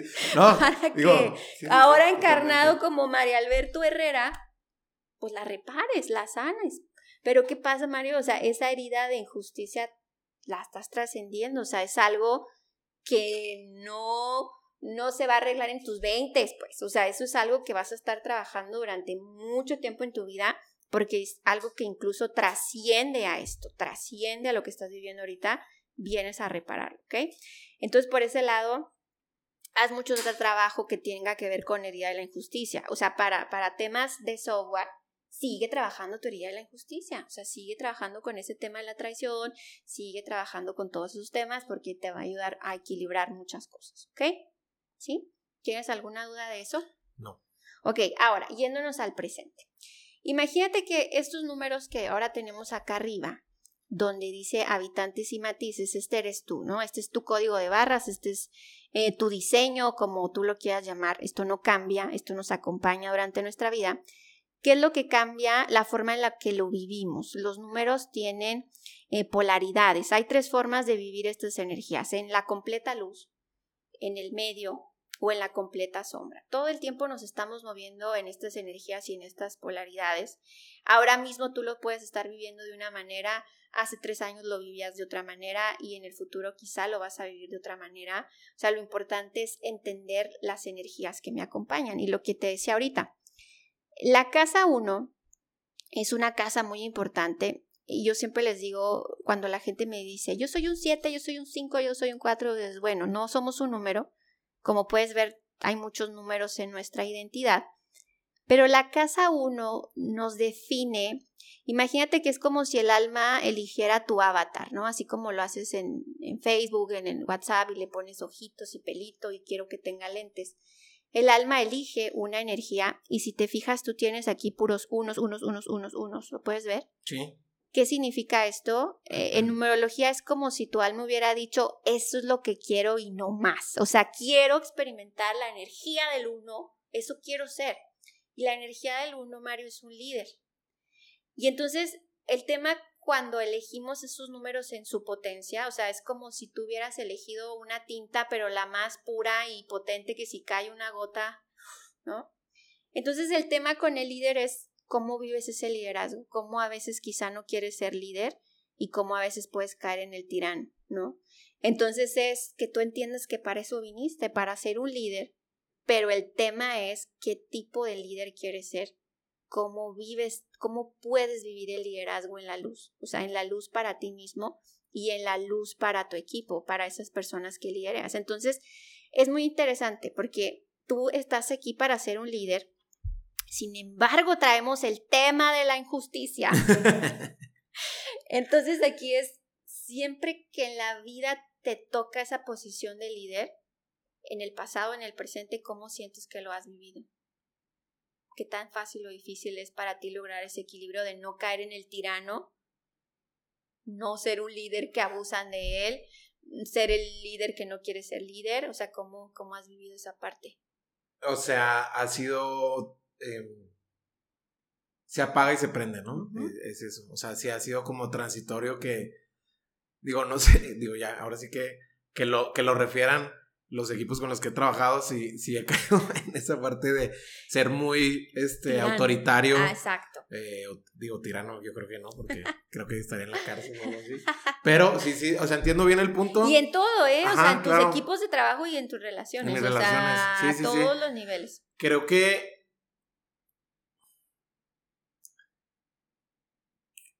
No creo, estoy seguro que el tema del poder es algo que, que, yo sé, o sea, es, es, es, difícil para aquí si quieres ayudarme porque no, no hablo del poder que todo no, no, sí te entiendo. de la política. Te entiendo. Pero sí como el tema de...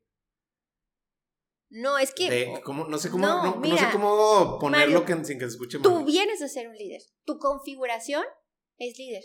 A eso viniste. A iniciar, a ser pionero, a liderar, y probablemente cuando tú eras niño tú te imaginabas liderando cosas, tú te imaginabas creando cosas, tú, no sé, cuando, antes de que nos traumaran, les digo yo, o sea, traten de ir a esa etapa en su vida donde a lo mejor en tus círculos no tenías miedo, no tenías juicio, no tenías tema de que tú viniste a ser un líder.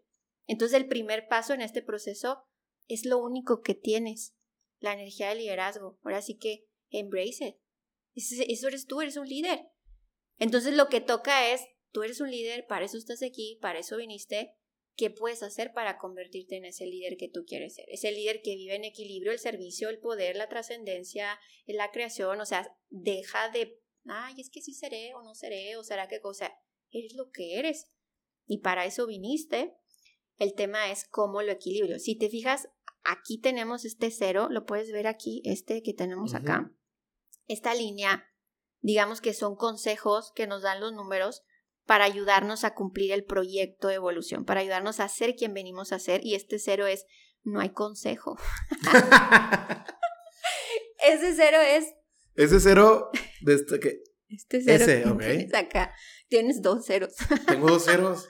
Ahorita lo vamos a ver. Este cero es, es que no hay consejo, es que entiéndelo. El consejo es, reconoce que eres ese líder, acéptalo y encuentra una manera cómoda y feliz de vivir con ello, porque tú sabes que no hay una sola forma de liderar, o sea, yo pienso que no hay una forma correcta de ser líder más que encontrar genuinamente cuál es tu forma de liderar desde el equilibrio, pero entendiendo que, que eso eres. Ahora, el proyecto de evolución, que es lo que venimos a hacer, lo que venimos a lograr, si te fijas, aquí tú tienes un 2, ¿lo puedes ver? Sí. El- esa energía es ponerme la corona. O sea, el proyecto de evolución es, es una metáfora de decir que a lo mejor tú eres el príncipe, o sea, imagínate esto, tú llegas siendo el príncipe, sabiendo que en algún momento vas a heredar el reino, y entonces es este príncipe impetuoso de voy a a la guerra y que vean que sí puedo con el reino, y es, sí, güey, pero algún día vas a ser el rey. Y entonces el rey tiene que tomar otras decisiones y el rey tiene que tener una visión diferente de la vida y entonces no nada más es el ímpetu y la acción y hacer y soy el príncipe que me vean y que me reconozcan y ojalá que ya pronto me den el reino, sino es algún día vas a ser el rey. Y eso tiene otras complejidades y requiere de otro tipo de trabajo.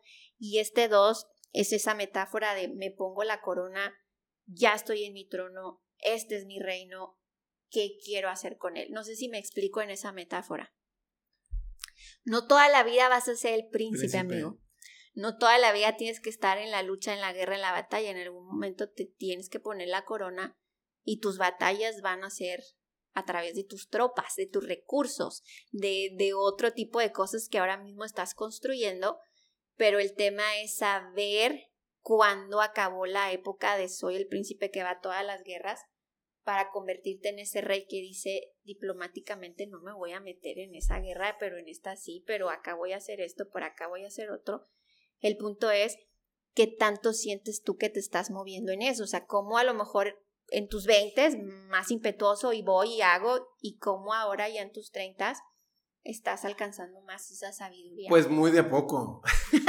o sea, honestamente. no, honestamente, o sea, no es, pues es que no, digo, es difícil, es difícil fingir, sobre todo en un episodio, y sobre todo contigo que me conoces, aparte en lo personal y de, de tiempos muy jóvenes, y, y, y- siendo fiel a mi, Sí. a, a mi programa, pues sí tengo que ser muy honesto contigo. ¿Cómo vas O con sea, eso? me refiero que creo yo que ha habido destellos en los últimos años que me dejan ver un poquito de lo que me dices sobre ya no estar en el puro empujar, Exacto, sino también en el fluir exacto. y también en el tomar decisiones.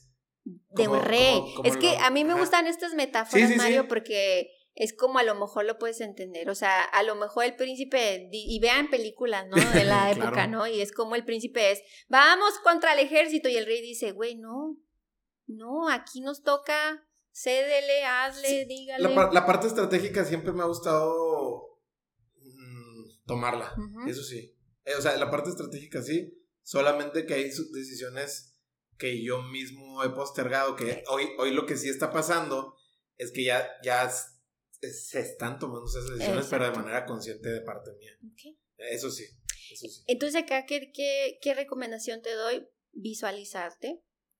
Ese es tu proyecto. Mira, eh, muchas veces yo le llamo que ese es el futuro. Pero como te decía ahorita, esto es un potencial y es como si ahorita en el celular le pones cómo llego a, no sé, a Cancún y te va a decir. Pero si nos quedamos aquí, pues por más que tengamos la ruta, no vamos a llegar. Entonces acá nos están diciendo, eso es lo que tú vienes a hacer esto. O sea, esta, este arquetipo, este mensaje de vengo a convertirme en este rey, vengo a trabajar el merecimiento, ¿a través de qué? De encontrar mi forma de liderar. ¿Qué te toca hacer a ti? ¿Cómo me convierto en un mejor líder? ¿Cómo me con- conecto en un mejor líder? Pero ya con esa seguridad y esa confianza, Mario, que en tu futuro está eso, que para eso viniste, que eso es tu plan y que todo lo que ha ocurrido en tu vida es para que tú te puedas convertir en eso. ¿Nos queda claro eso? Sí. Ahora, vámonos con el tema del 2, porque si te fijas, el 2 lo tienes aquí, que la casa 2 es la casa de las emociones. Este 2 eh, lo tienes en el tema de las emociones. La casa 3 lo tienes eh, eh, acá abajo también, que es el tema de la personalidad. Este 2 lo tienes en el 5, que es el tema de tus proyectos. lo tienes en el tema de tu abundancia, que es la casa 8. Y lo tienes también en la casa 7, que es como mi psiquis o mi esquema mental. ¿Qué pasa con el 2 que está en todas estas áreas de tu vida? O sea, esa energía del 2, lo bonito, Mario, es que si tú la arreglas, la reparas, aprendes a convivir con ella, te arregla la vida. te arregla la vida porque influye directamente en tus emociones, influye en cómo te relacionas con los demás, influye en tus proyectos, influye en tu abundancia, influye en todo. Y como platicamos ahorita, es el famoso eh, síndrome del impostor. Pero eso también tiene mucho que ver con la mamá. Cuando nosotros tenemos esta energía del 2, así como, como es tu caso, si te fijas también tienes 2, 2, 2, 2, 2, 2, 2, 2, 2, 2, 2, es lo quiero pero intensamente. Cuando la energía del 2 vibra en, en, en su luz, tú tienes una gran facilidad para entender a las personas. O sea, los mejores vendedores del mundo tienen la energía 2 porque son empáticos, porque saben leer a las personas, porque saben lo que las personas quieren, porque saben lo que las personas necesitan. Es una energía sumamente útil porque te convierte en el mejor guía, en el mejor consejero, en el mejor maestro. Eh, tiene muchos, muchos beneficios, pero cuando esa energía está en su sombra, lo que decíamos ahorita es el síndrome del impostor. ¿Y qué es el síndrome del impostor? Todavía me falta, todavía no estoy listo, todavía no es suficiente, necesito otra cámara, necesito otro micrófono, necesito más, más, más, más, más, más, y entonces me paso esta vida postergando eso que yo vengo a hacer por esta idea de al ratito, cuando esté listo, cuando esté más preparado, cuando pase esto, cuando pase la pandemia, cuando ta, ta, ta, ta, ta, ta, y me voy la vida empujando, empujando, empujando todas las cosas buenas. Entonces, de nuevo es, ¿cómo lo estás viviendo ahorita? Qué risa. Eh, sí, no, total. O sea, digo, en muchos aspectos estoy todavía empujando y en muchos aspectos ya estoy capitalizando, por así decirlo, ¿no? O sea, ya dándole lugar a lo que ya es necesario que pase. Ok. Porque eso es bien importante. Para ti esa es la llave. Cuando tú trabajes en esa energía del 2 y cuando, ¿qué me refiero con trabajar con energía 2? Trabajar la relación con tu mamá es sumamente importante, muy, muy importante. Tener una relación más equilibrada con, con la energía femenina. Lo puedes hacer a través de muchas herramientas, ¿no? De constelaciones, terapia tradicional, pero la relación con tu mamá es sumamente importante. El síndrome del impostor, porque eso, Mario, eso prácticamente es, es, tu abundancia, son tus proyectos, es una energía sumamente importante que tienes que trabajar, pero ya, ya, y si te fijas también tienes un cero. Ya no hay consejo. o sea, no hay consejo, es... Tienes que ir por ahí, o sea, esa es la línea de trabajo, eso es lo que nos tocan hacer. Sin embargo, en tus otras casas, donde está presente la energía del 2, sí hay consejos, y hay dos consejos muy importantes. Uno de ellos es la energía 5, que es romper.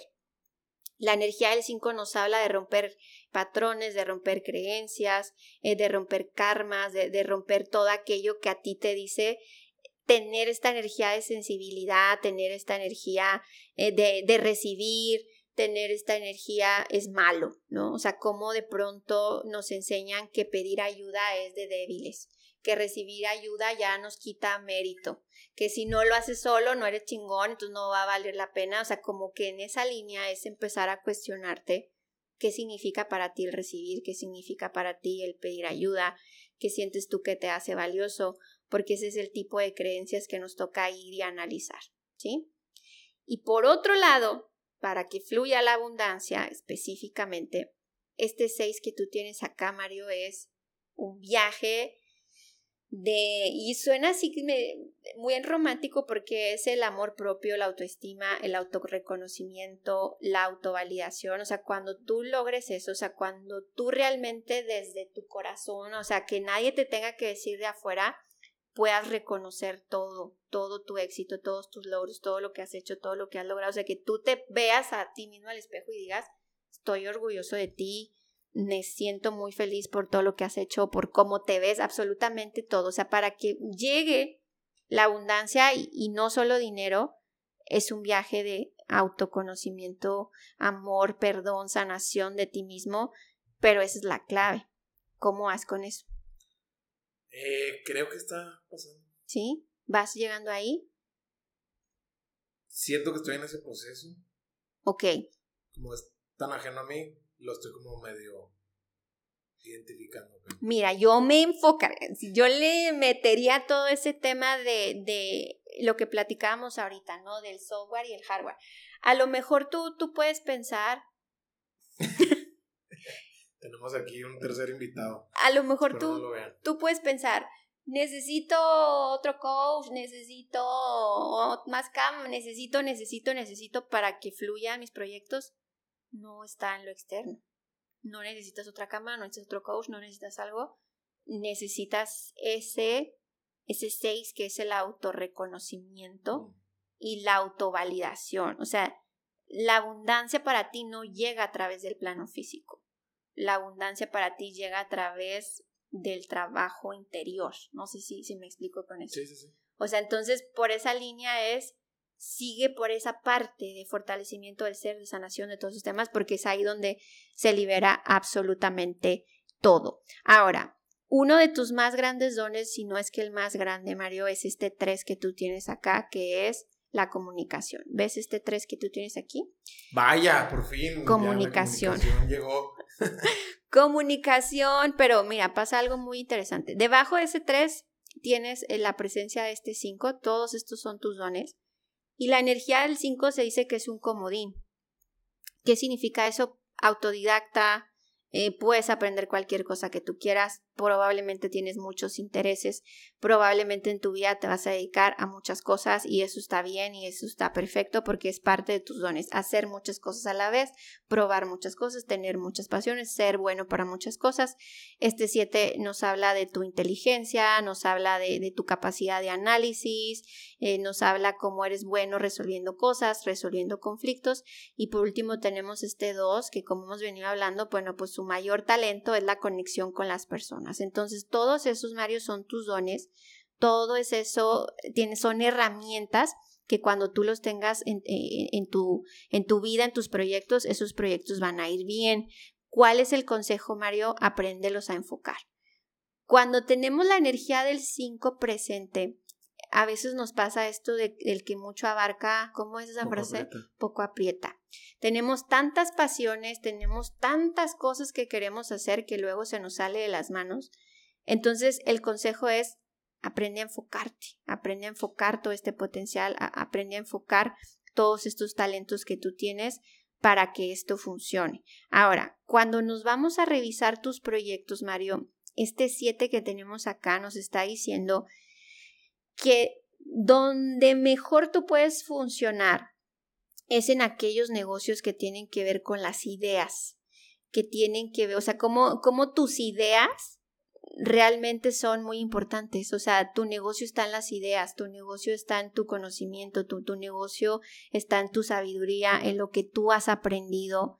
Si tú empiezas a trabajar mucho más en esa línea de cómo puedo capitalizar mis ideas, qué proyectos pueden estar relacionados con que yo comparta estas ideas, eh, qué puede hacer ese consejero, ese guía, que, que a lo mejor por eso eh, estás dando clases, porque es un poco eso, ¿no? O sea, cómo tú puedes guiar a tus alumnos compartiendo conocimiento, compartiendo sabiduría, y siempre que le metas eso a tus proyectos, eso va a ir bien. ¿Me explico con eso? ¿Sí? ¿Tienes alguna duda hasta aquí? Ok, ahora, ¿qué es lo más interesante? Vámonos a la parte ya hacia el futuro. ¿Qué viene a hacer Mario? ¿Cuál es su proyecto de evolución? ¿Te fijas que acá abajo tienes tres veces el 3? Aquí está una vez, aquí está otra vez y acá está otra vez. ¿Sí lo puedes ver? ¿Qué significa eso? Esto significa dos cosas, Mario. La primera y más importante para ti es que la energía del 3 es la suma del 1, que es el líder, y de la energía 2, que es la feminidad o el tema de recibir. Tú vienes a aprender a equilibrar esos dos polos, aprender a dar y recibir y entender que para algo que algo se cree tienen que estar las dos energías y lo tienes cuatro veces. cuatro veces. ¿Qué significa? Eso es algo que lo tienes que hacer sí o sí, pero que es algo que va a costarte trabajo. ¿Por qué? Porque siempre vamos a llegar en un punto contrario de la evolución y entonces este tema de equilibrar estos dos polos es algo que lo vas a hacer en tu vida o si no, se va a complicar. Pero también por otro lado, Mario, la energía del 13 dice que es el artista que viene al mundo con pánico escénico y que entonces su trabajo es sanar el pánico escénico para poder encontrar su escenario y encontrar su mensaje y entonces ahora sí cumplir esa misión del el escenario. ¿Cómo sientes que vas con eso? O sea, como, lo estoy entendiendo... Pues eso significa que, vas bien. Siento que el pánico escénico es de esas cosas que tú vas creando y que a nadie le importa. Y lo creaste tú y a nadie le importa que hiciste. O sea, lo creaste tú y todo el mundo tiene... O sea, todo el mundo llegamos a esta tierra con un chingo de miedo. Entonces pero ya lo estás haciendo. O sea, el punto este es sobre todo, Mario, que el artista, el tema del artista es mucho eh, que no vayas por la vida con esta idea de, o no sé si en alguna etapa de tu vida te pasó, como de agradar, como de encajar, y si le gusta y si no le gusta, o sea... Ah, bueno, esa parte sí me siento totalmente, o sea, de, de agradarle a los demás, de esta necesidad de agradarle a los demás, sí, totalmente. O sea, e, este artista, el tema de el pánico escénico no solo es me da miedo agarrar el micrófono, sino mostrarte como, eres. O sea, a lo que voy es, no sé, imagínate un artista que se hizo famoso por tocar música country y le da miedo decir, no me gusta miedo la música, no me gusta la música country y yo quiero tocar, no sé, reggaetón. suelo ser, digo, seguramente lo he sido también aquí en el micrófono, pero sí suelo ser muy vocal sobre todo con ideas que normalmente no son bien recibidas. Ok. No te da miedo esa parte. No. No. Entonces busca el tema de cómo vivo ese camino del artista. Eh, con el miedo a si no agrado, eh, con el miedo a quién me ve o quién no me ve. O sea, e, este, este proyecto que nos marca tu alma es al escenario. Y, y cuando hablo de escenario, pues no, no es literal, o sea, sí es literal, pero ahora sí que va a todos los aspectos de tu vida. O sea, que encuentres tu escenario y que no tengas miedo de mostrarte tal, tal cual eres, ¿sí? Así que el escenario es lo que te depara, Mario. El escenario es parte de lo que tú vienes a vivir. Y tienes un número, y también lo tienes dos veces, que es la energía del 8, que lo tienes acá y lo tienes acá, que este es el número del empresario. Eh, cuando tenemos la energía del 8, si te fijas, tú lo tienes aquí en la casa 5, que son los proyectos, y lo tienes acá en la casa 9, que es como el ser, como, como la esencia, como eh, la parte más conectada con Dios, por así decirlo. Y en ambos tienes un 8, o sea que tu llamado es a eso, a crear. Se dice que la energía del 8 es esa persona que tiene en su proyecto generar abundancia, no solo para sí mismo, sino para poder compartirla con los demás. Entonces, cuando hablamos de esta abundancia, pues como hemos hablado, no solo son recursos eh, económicos, sino es todo. O sea, tú viniste a este plano a compartir esa abundancia, tú viniste a este plano a generar eh, para otras personas y es parte de tu proyecto. Entonces, fíjate cómo tienes cuatro veces el tres, o sea, del escenario no te salvas, del escenario incluso este tres nos habla de reconocimiento, de compartir tu voz, de los negocios, de abundancia, de hacer empresa, lo que platicábamos un poquito del rey, que, que, trabajo todo mi merecimiento, mi sabiduría y demás. Este 5, Mario, es bien importante porque es el guerrero. Eh, ¿A qué nos referimos con el guerrero? ¿Cómo te transformas en esta persona eh, que deja de importarle el que van a decir, que deja de importarle, no sé, la energía del 5 es, es esa alma, yo le digo que, que viene a liberarse de algo, es como si mucho tiempo en tu vida viviste con unos zapatos que te quedaban apretados y decidiste quitártelos y ya, este soy y quiero vivir en libertad y, y, quiero dejar todo, todo, todo lo que me limitaba, está también en tu futuro. Y este 7, Mario, que es, yo creo que, que esta combinación que tienes es de las más interesantes porque es como, fíjate, en la casa 2, que es el tema emocional, tenemos esta liberación, eh, de tu ser, de tu psique, de quien tú realmente eres. Y tú con respecto a los demás, que es la casa 3, que tienes este 5 aquí, eh, te, que posiblemente las demás personas deben como, hombres y Mario, ¿de qué se tiene que liberar si es bien valiente, es atrevido, no se deja vencer? Te conviertes en este 7 que es la sabiduría, que como platicamos ahorita un poquito, quizá llegas con mucho ímpetu. Yo les digo que el 5 es la fuerza de la naturaleza que si no se sabe controlar lo destruye todo. Y aprendes a canalizar toda esa fuerza, todo ese potencial y entonces ahora sí ya lo conviertes en sabiduría. Ese es el punto. O sea, ¿qué tanto de tu potencial ahora mismo lo estás sabiendo canalizar y aprovechando?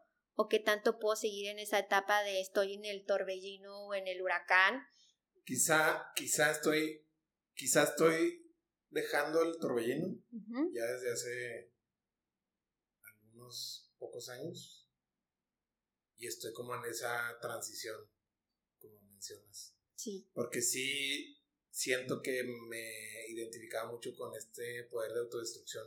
No tanto destruir a los demás, sino a mí mismo. Exacto. Entonces llegas con esta energía 5 y la conviertes en esa energía 7 que es, ok, de este, todo este viento lo voy a hacer un molino de viento y entonces puedo capitalizar eso que antes podía destruirme.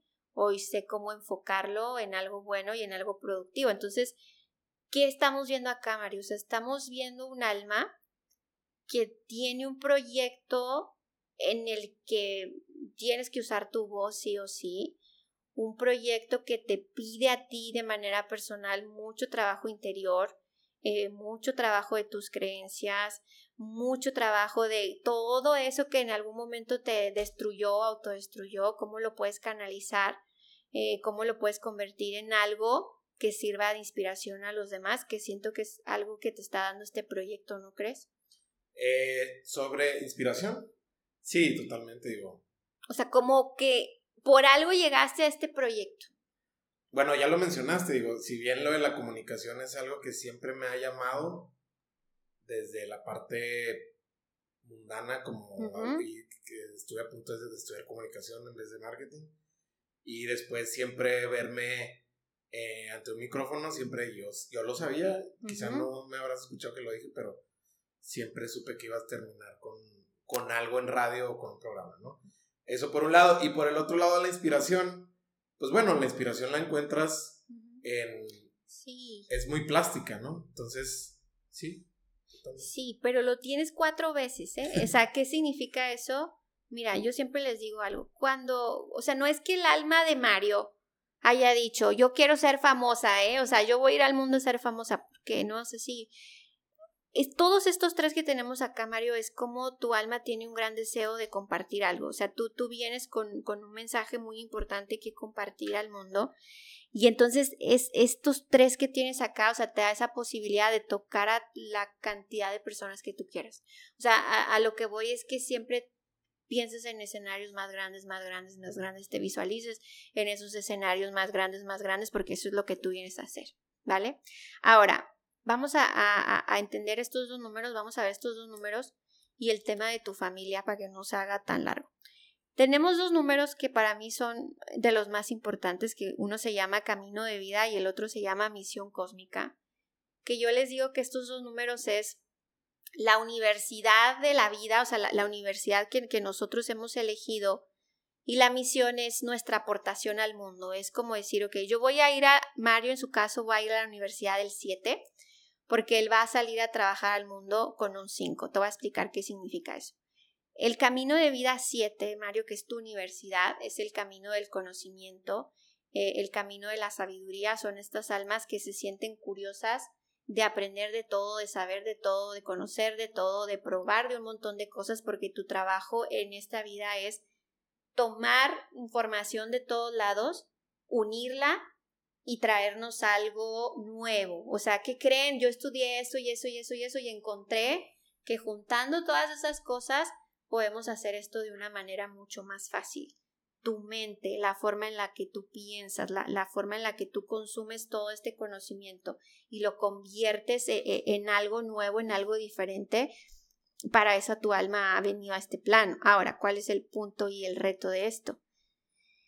Que en ese deseo de hacerlo todo bien y hacerlo todo perfecto puedes caer en esa parte de autoexigencia, de, toda no, ya, si ya merito lo hago, ya merito lo comparto, ya nada más esto, lo otro, lo otro, y entonces postergo mucho eh, las ideas o los proyectos. Como en la perfección. En la perfección.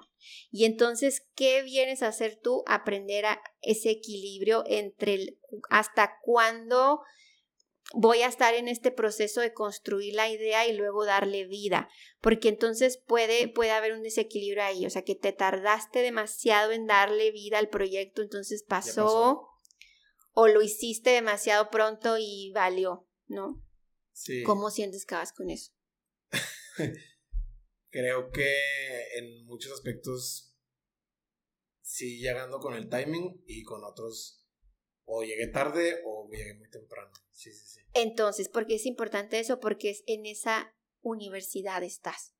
Y esos constantemente van a ser tus aprendizajes. Claro. O sea, volver, entender que eso es lo que yo vine a entregar un conocimiento, a entregar una información y tengo que aprender a, a identificar mucho mejor los timings, cuando sí, cuando espero más, es que, güey, esto ya está listo, ¿por qué lo sigo retrasando? Esto no está maduro, porque quiero que ya me des y todavía no madura, pero cuando recordamos el 5, que es ya me desesperé, ya la madre y todo, o sea, ve cómo estás configurado. Y entonces esta parte de entender el timing es, para eso estás aquí, esa es la universidad que tú elegiste. Y entonces, tú tienes este número, yo le digo que ustedes son los más valientes. Los más valientes. La misión cósmica 5, mira, las personas, y no os lo digo porque sea mi amigo, ¿eh? Estos, así están sus números. La energía de la misión, la misión 5 hay que entender que la misión es mi aportación al mundo. Tú tienes un plan como alma, que es aprender a compartir en tiempo mis ideas, mis proyectos, mis hallazgos, ¿no? Eso es parte de tu proyecto. Pero al mundo tú vienes a hacer una aportación y Mario lo viene a hacer a través de la energía al 5. Y la energía 5 son las personas que vienen a cambiar al mundo. ¿Por qué decimos esto? Porque la energía del 5 es el revolucionario. Y siempre les digo que si tú tienes un 5 y no te dicen que estás loco, no estás haciendo bien las cosas, porque tú tienes que ver un mundo que no existe y ayudarnos a la humanidad a llegar a eso. ¿Tú vas bien con eso? ¿Sí vas bien? no, es, que la verdad es que eso es como, sí, o sea, ¿cómo te lo explico? Que, que, que tenga sentido al menos en mi cabeza. Mm. Mm. O sea, eso de lo revolucionario lo tengo claro en el sentido de que siempre me ha gustado encontrar los hallazgos y compartirlos de alguna manera que se pueda traducir a algo que se entienda. Eso sí, ya lo de cambiar el mundo, la verdad es que... Sí, es tu misión. No lo vas a cambiar todo, pero es tu misión elegir esta partecita de qué manera la puedo transformar. Ah, bueno, eso sí. Tu familia. O sea, no, cuando hablamos del mundo e, es lo que te digo. O sea, el ego, el ego es Latinoamérica y Europa del Este. No sé, o sea, no importa. Tu misión es cambiar el mundo. Sí, a lo mejor si lo pones así, sí, sí me siento muy ok con eso. Sí. Entonces, ¿por qué es importante esto? Cuidar, y sobre todo todas las personas que tengan un 5. Eh, es una energía bien incomprendida porque literalmente es algo que tú tienes que entender que las personas no ven el mundo como tú lo ves. Entonces por ese lado hay que ser más paciente porque a lo mejor tú en tu, en tu cabeza ya tienes muy claro que esto hay que hacer. No sé, me viene el ejemplo como de Walt Disney, esta frase que, que, que dicen que cuando se construyó el parque le dicen a la hija de, ay, ojalá que tu papá hubiera visto y ella le responde algo así de que, pues mi papá ya lo vio, si no, no estaría aquí construido. O sea, eso es un, poco de lo que les pasa a los cinco, o sea, cómo vienes a hacer esta aportación de ideas, de cambios, de crecimiento, de evolución que incomodan mucho a las personas en tu entorno. Entonces es una misión muy bonita porque estás dejando una huella de cambio en tu familia, en tus generaciones, en tus amigos, en la sociedad pero es no claudicar, porque puede ser un reto que constantemente en la vida te digan, este güey otra vez con sus cosas o con sus locuras o porque no se hace, en una cosa. Entonces, por ese lado es, pues a eso viniste. Sí, me siento totalmente identificado sobre todo con la parte de... wow, no, pensé que se fuera a volver en esto en el episodio, pero sí, o sea, contestándote, sí, sí me siento muy identificado con el con el misfit, con el que no encaja. Exacto. Sobre todo como inclusive en, los círculos donde yo me siento más seguro Ajá. o más en armonía o en amor. aún así siento que hay algo de mí que no encaja. Pero eso, o de nuevo, como hablamos ahorita con el líder, embrace it, a eso viniste a incomodar. Yeah, o sea, mi misión en esta vida es incomodar. O sea, para eso vine. Así le voy a poner. Ah, lo siento, o sea, porque esa es mi misión. Y si, lo, si, si la gente se incomodo, si la gente no concuerda con mi visión, o sea, significa que estoy cumpliendo con mi misión. Entonces, de lo que hablábamos al inicio, Mario, o sea, que entonces, ¿qué? Ok, tenemos varias claves o, varios puntos que, que, te toca a ti empezar a incorporar. Seguir trabajando la relación con tu mamá, eh, seguir trabajando tu liderazgo, seguir trabajando la relación contigo mismo, como hablamos, eh, llámale amor propio, llámale autoestima, llámale como tú quieras, seguir trabajando en como liberarte de todas estas ideas, todas estas creencias de eh, porque si recibo ayuda a lo mejor soy débil, a lo mejor ya me quito el mérito, eh, todo este tema de creencias relacionados con el recibir, no olvidarte del escenario, siempre, siempre estar buscando esos nuevos escenarios para compartir. ¿Sí nos queda claro eso? Sí. Ahora, el número que, que ahorita te hablaba, para no extendernos tanto porque nos falta un montón de cosas, pero el número del que te hablaba ahorita es este 11 que tú tienes aquí. Este cuadrito eh, se llama herencias familiares y es tu rol en la familia, es tu rol en la familia que has elegido para nacer. Y este número, Mario, es un número maestro que se le conoce como el mensajero divino. Imagínate que tú llegas a tu familia, eh, Mario, como un faro, o sea, yo, yo sé que los números son muy románticos cuando hablan y, vamos a tratar de, de aterrizarlos, pero tú llegas a esta familia a ser un faro de luz. ¿Qué es, ¿Qué es el faro? Pues es esta persona que ilumina el camino en lo más oscuro, ¿no? O sea, e, es esta persona que de nuevo suena bien bonito, pero yo siempre les digo, una luz cuando la necesitas en la noche. Cuando no se ve nada es cuando necesitamos al faro. Al mediodía, pues qué bonito, pero pues no sirves de mucho, ¿no? Entonces, ¿qué es lo que tiene que hacer el faro? ¿Qué es lo que le toca hacer el faro? Encenderse en la noche más oscura. Y entonces, este once, Mario, es un gran regalo que te dan a tus ancestros porque la energía del once es un canal, es, es una persona que, que tiene una relación muy cercana con la energía divina. Es una persona que nace con una gran capacidad de inspirar a otros, pero ahora sí que el, precio pues es ese trabajo de iluminarte, es ese trabajo de las noches más oscuras, es ese trabajo de que me pasan todas esas experiencias para yo saber qué se siente, para yo lograr esa verdadera iluminación, o sea, de, sé que se siente el dolor, sé que se siente estar en esa noche oscura y entonces aprendí a iluminarme con esta idea de que ningún otro barco se estrella ahí porque yo ya recorrí ese camino y voy a compartir esa luz. Pero eso es un trabajo que tú vienes a hacer en tu familia y este 11 nos puede explicar el para qué de muchas de las experiencias que tú has vivido. Tú vienes a hacer ese faro en tu familia y para muchas personas. ¿Te hace sentido ese número? Sí. Sí.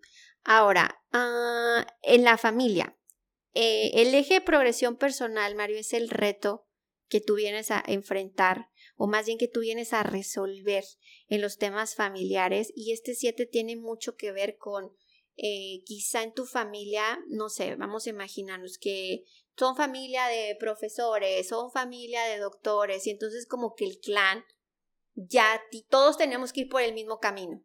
¿ok? Aquí todos somos doctores, aquí todos somos arquitectos. ¿Cómo que te quieres salir del camino seguro, Mario? Y precisamente eso es lo que vienes a hacer, decirle al clan, hay muchos caminos seguros, familia.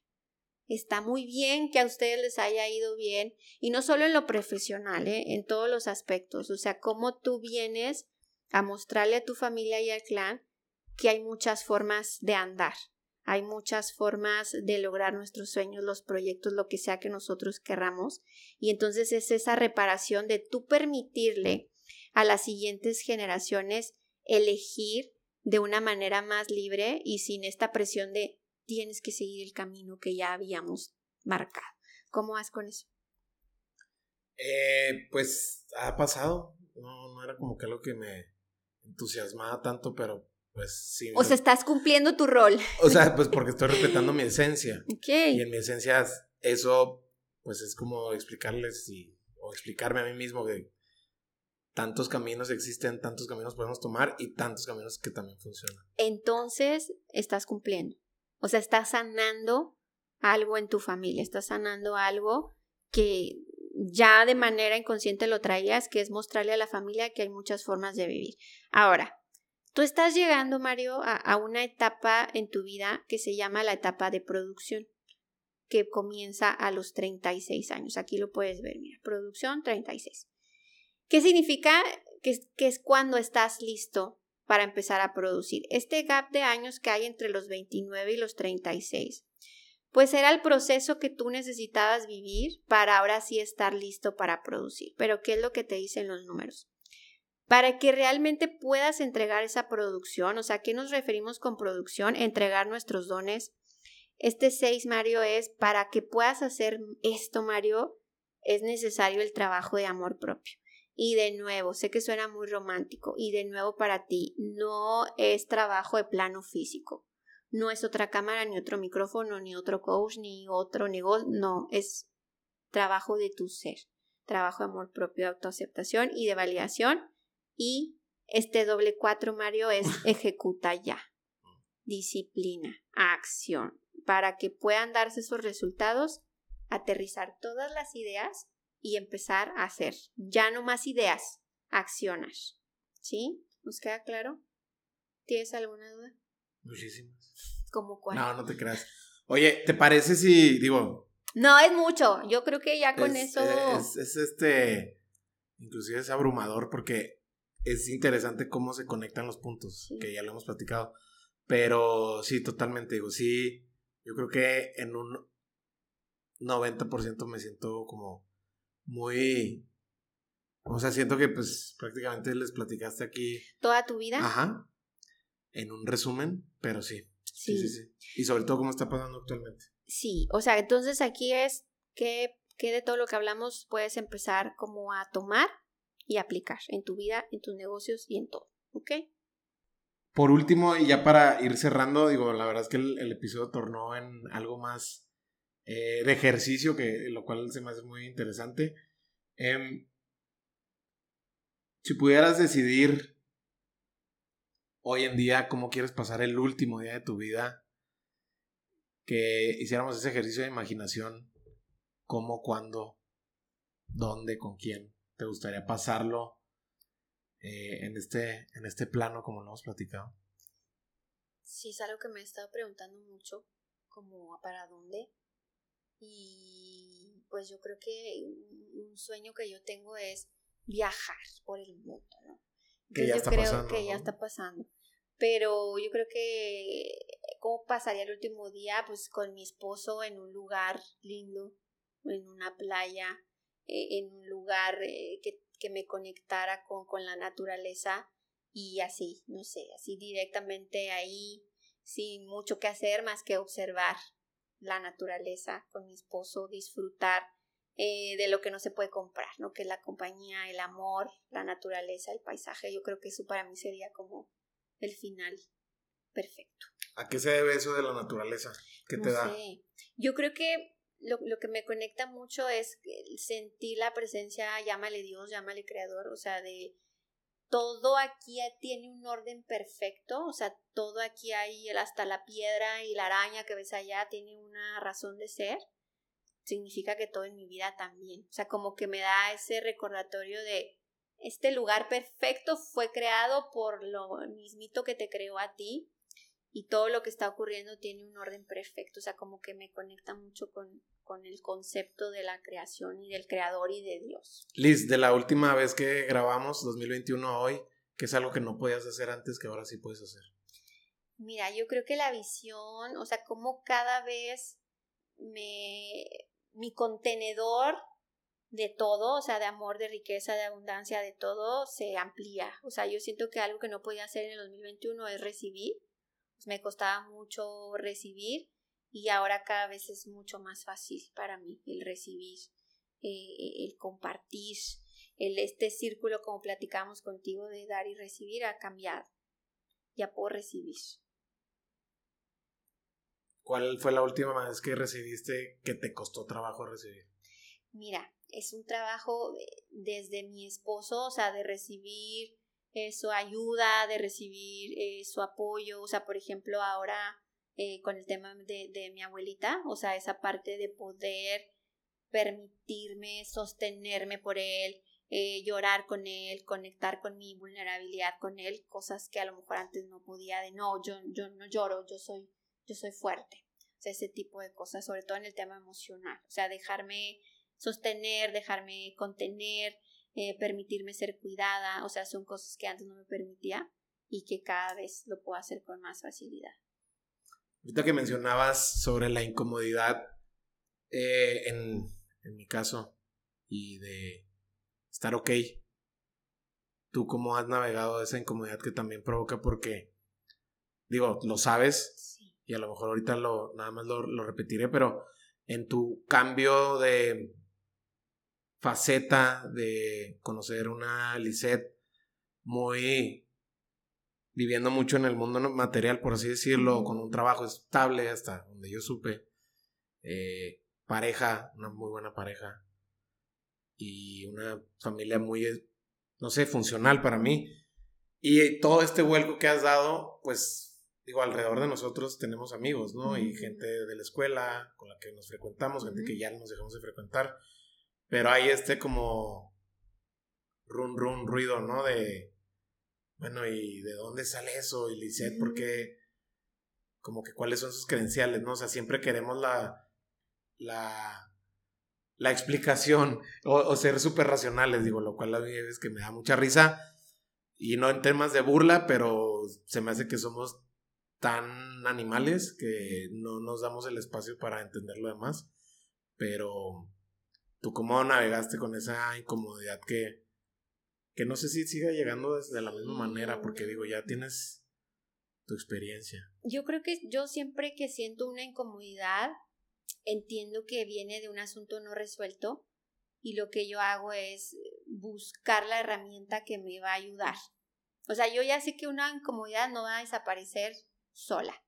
Entonces cuando yo empiezo a sentir cualquier cosa, o ya sea que vaya y pruebe una herramienta que ya probé, o que empiece a preguntar, oigan, me siento así, así, así, ¿quién me recomiendan que vaya? ¿Qué, qué me recomiendan que haga? O sea, yo creo que eh, algo que a mí me ha funcionado mucho es buscar maestros, eh, maestros de todo tipo, ¿no? O sea, no querer yo encontrar la fórmula, sino que quiero hacer algo, voy y busco a alguien que ya lo hizo. Voy y busco a alguien que me pueda compartir algo y así es como yo paso mis procesos, buscando maestros, eh, buscando ayuda, buscando información, eh, que me saquen mucho más rápido. O sea, llámale terapia, eh, llámale coaches, llámale libros, pero siempre que hay una incomodidad en mí, entiendo que es algo que se tiene que resolver y busco la herramienta que me ayude a atravesar más rápido esa fase.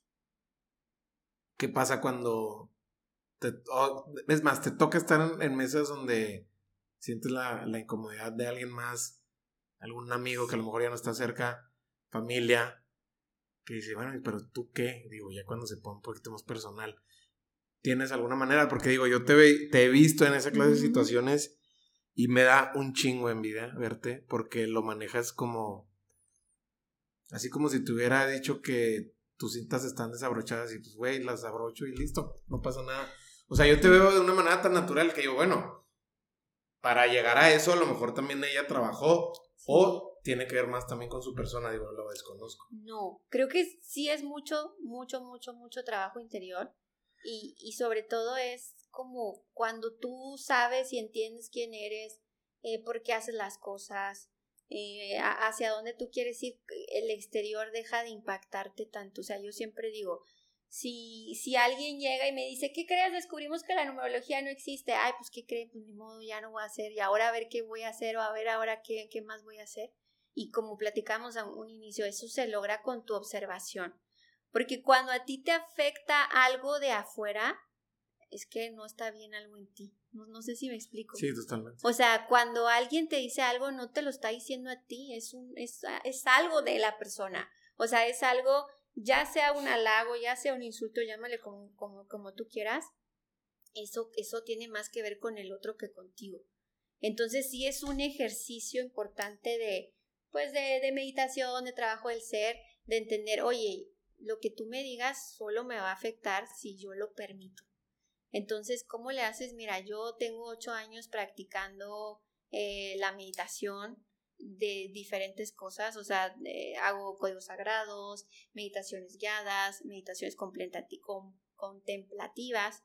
Entonces, eh, en mi día a día, o sea, yo no soy del club de las 5 de la mañana, o sea, yo no me levanto a las 5 de la mañana, cada quien, pero sí tengo como ciertas rutinas que son importantes para mí, que si las dejo de hacer, es cuando me doy cuenta de, me dijo algo y, oh, güey, sí, tengo dos semanas que no medito, ah, entiendo, ya no estoy tan, tan conectada o, tan alineada y es cuando me afecta mucho más, sí, o sea, yo veo muchísimas personas eh, mes con mes, entonces es muy importante esa parte, no tomar nada personal, o sea, aprender como, como a poner esos límites y a manejar. Y las dos cosas, Mario, o sea, e, en mi día a día de pronto hay gente que me dice, eh, o sea, casi, casi que me quiere ver como la gurú, ¿no? Y no, no, no, o sea, eso, eso no está bien tampoco, o sea, no soy ninguna gurú, no soy ninguna iluminada, no soy nada indiferente a los otros y, y, y, que alguien me lo diga es también, oye, espérate tantito, porque quieres un gurú, porque quieres un salvador. No soy nada de eso, yo soy solo una humana, una humana igual que tú. Entonces ambas cosas, ¿no? O sea, ya sea algo que se puede ver como un ataque, un insulto, una crítica a algo positivo, tienes que aprender a manejarlo porque ninguna de las dos cosas son verdades. Y ya lo decía Ricardo Castro, que no somos salvadores de nadie. Exacto. Cindy, Cindy te dije. Ya, También es ya mi nombre. ya, te, ya te revelé tu... Oye, cuando piensas en la palabra éxito, ¿cómo ves que ha cambiado ese, ese significado que tiene la palabra a hoy en día sobre todo porque creo que a ti por esta exposición que tienes en las redes sociales te lo adjudican mucho. Ha cambiado enormemente para mí. O sea, el, de cuando yo tenía, no sé, 20 años y buscaba el éxito. Y ahora el éxito para mí es la paz, el éxito para mí es la tranquilidad, el éxito para mí es poder levantarme todos los días y decir que bueno que es lunes o martes o viernes, no me importa. O sea, el éxito se ha convertido, y yo sé que también no suena, suena muy romántico, pero o sea, el éxito para mí es disfrutar, disfrutar la vida. O sea, para mí ese es el éxito. El tener el carro de lujo, el tener los viajes o el cuerpo, lo que sea, que eso es lo que mucha de la sociedad eh, ve como éxito cuando te vas a la vida de las personas te das cuenta que viven peor, ¿no? O sea, que, que realmente sus días no los disfrutan. Entonces, para mí el éxito se ha convertido pues en la simpleza, en, poder estar con mi familia, en poder estar con mi esposo, en dejar de comer en toppers. para mí eso eh, lo veo como, ay, alcancé el éxito porque ya puedo comer en mi mesa todos para, los para días. Para mí un éxito fue usar tenis. Usar tenis. Usar tenis para mí fue así. ¿Sí? O sea, me refiero porque yo venía también de una vida muy ejecutiva, viajando, que Tijuana, que Monterrey, que Chihuahua, lo que quieras. Y yo cuando ya, por fin, me soltaron, es decir, me despidieron, que fue como que el gran, el gran, uno de los grandes eh, puntos de inflexión, yo creo que en mi vida, esa, esa parte. Y cuando llegué así el primer día con tenis, dije, no, güey, ya no me regreso. El éxito. ya no me regreso. Sí, digo, en, en, temas simples, digo, obviamente que nos ponemos muy simples, pero creo que ¿Sabes qué siento yo del éxito? Que, que ya nadie me lo preguntó, pero lo voy a compartir. Es que es un concepto que en cinco años se va a desinflar. O sea, me refiero que ya lo desgastamos tanto que ya no tiene sentido. Es que ya no. O sea, me refiero que va a llegar una palabra como tipo plenitud o como tipo Ah, fulfillment ah, ya, ya, ya. O tipo paz. Digo, digo. Sí. eh, o sea, creo que el éxito se volvió como, Como, eh, muy de los 70 como muy de los 70 de... pero ahorita ya como que se lo, yo se lo pregunto, por ejemplo, a mis alumnos. Y sí quieren eso de los 70s, 80s. Pero cuando ya están en el, en el, ahora sí que en el mundo laboral, me ha tocado que les digo, es que les dije, no era eso. No. Le dije, ahora, es la, la, una de las ventajas de este libre albedrío, lo dejo entre comillas, es de que yo juego el juego de definir mi propio éxito. Y ese juego, yo lo juego a ganarlo, ¿sabes? Sí. Entonces, eh, claro que lo juego con reglas muy claras y sanas. sí, sí, sí. Sobre todo sanas. Sobre todo. No tanto que me convengan, pero que sean sanas. Entonces, bueno, siento que el, la palabra éxito eh, la toqué contigo porque creo que era algo que O, nos o sabes que insertaron yo mucho. creo que las nuevas generaciones y como humanidad nos estamos moviendo al éxito con propósito. El dinero ya no es suficiente. O sea, eh, el dinero, o sea, como a muchas generaciones nos enseñaron de ve detrás del dinero y la riqueza y, eso ya no es suficiente para el ser. O sea, el solo tener dinero ya no alcanza para el nivel eh, evolutivo de humanidad al que vamos, el dinero ya no va a alcanzar. Sí, digo, totalmente. Es, es- es un gran tema porque es que ya se están rompiendo muchos moldes. Es todo. Digo, ya para cerrar, porque se están rompiendo muchos moldes, digo, nos tocó a ti y a mí en nuestras generaciones el tema de ser padres. Era lo que importaba y también se está rompiendo ese molde. Entonces, pienso que se están rompiendo muchos, Muchos moldes. moldes. Lo que pasa es que se están rompiendo muchos moldes a la vez. Entonces se pone bien interesante. Sí. Bueno, yo estoy bien emocionado de esa parte. Lisette, ¿algo que quieras agregar? Pues nada, eso, que el mensaje que nos dan los números o, o el mensaje que, que quiero compartir es que estamos en un momento bien importante como humanidad, que si hay algo que te incomoda y no haces nada, te va a hablar más fuerte y más fuerte. O sea, estos tres años que, que, que vienen son años muy importantes, va a alinearnos a todos los nuevos temas de éxito y de todo. Entonces, si algo te incomoda, haz ve terapia tradicional o ve con el o sea, no sigas postergando o no dejes que esos síntomas que ahorita están chiquitos sigan creciendo porque esto se va a poner peor. esto se va a poner eh, más difícil. Entonces, toma acción, toma acción, o sea, busca herramientas, eh, lo que a ti te guste, lo que, ti- lo que a ti te acomode, pero no se queden en la incomodidad, porque lo único que va a pasar es que esa incomodidad se va a hacer mucho más grande, porque es lo que ahora mismo estamos trabajando, digamos que a nivel energético evolutivo, llámenle como ustedes quieran, pero ese mensaje les diría, atrévanse a cambiar, atrévanse a buscar nuevas herramientas, atrévanse a ver qué les quiere decir esa incomodidad que pueden estar sintiendo. Eso es todo.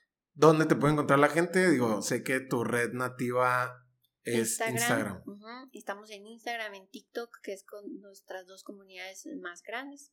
¿Ya bailas? No, No, ok. todavía no me atrevo no, a eso. no. Vamos a ver. Pero sí, por eso nomás tenemos como 50 mil seguidores en TikTok. Pero en, to- en cualquier lado, como numerología guion bajo del alma, nos pueden. Súper, perfecto. Oye, pues un verdadero placer esta No, plática que nos la gracias. debíamos. Qué bueno que se va a través de, de lateral. Lateral. Mil gracias y pues muy emocionado de ver lo que sigue para, Gracias. para ti en lo personal y también en tu, Y lo profesional. en tu vida pública. ¿Sale? Muchas gracias y Un gracias abrazo. a todos. Espero que les haya sido de utilidad y muchas gracias Mario por invitarme de nuevo. Va, gracias a ti. Nos vemos. Bye. Wow, es muchísima la información de valor que se compartió en esta conversación con Lisette. La verdad es que no pensé que fuera a ser tan incómodo, pero a la vez tan aleccionador. Espero que haya dejado alguna clase de reflexión o aprendizaje en ti esta gran entrevista. Si te gustó el episodio, ayúdame compartiéndolo vía WhatsApp con alguien que pueda conectar con esta entrevista. También nos puedes seguir en Spotify para que no te pierdas ningún episodio. Por último, me encuentras en Instagram como Mario Salinas. Escríbele a Lisette, arroba numerología-del alma y dile qué te pareció este episodio. Nos vemos. Gracias.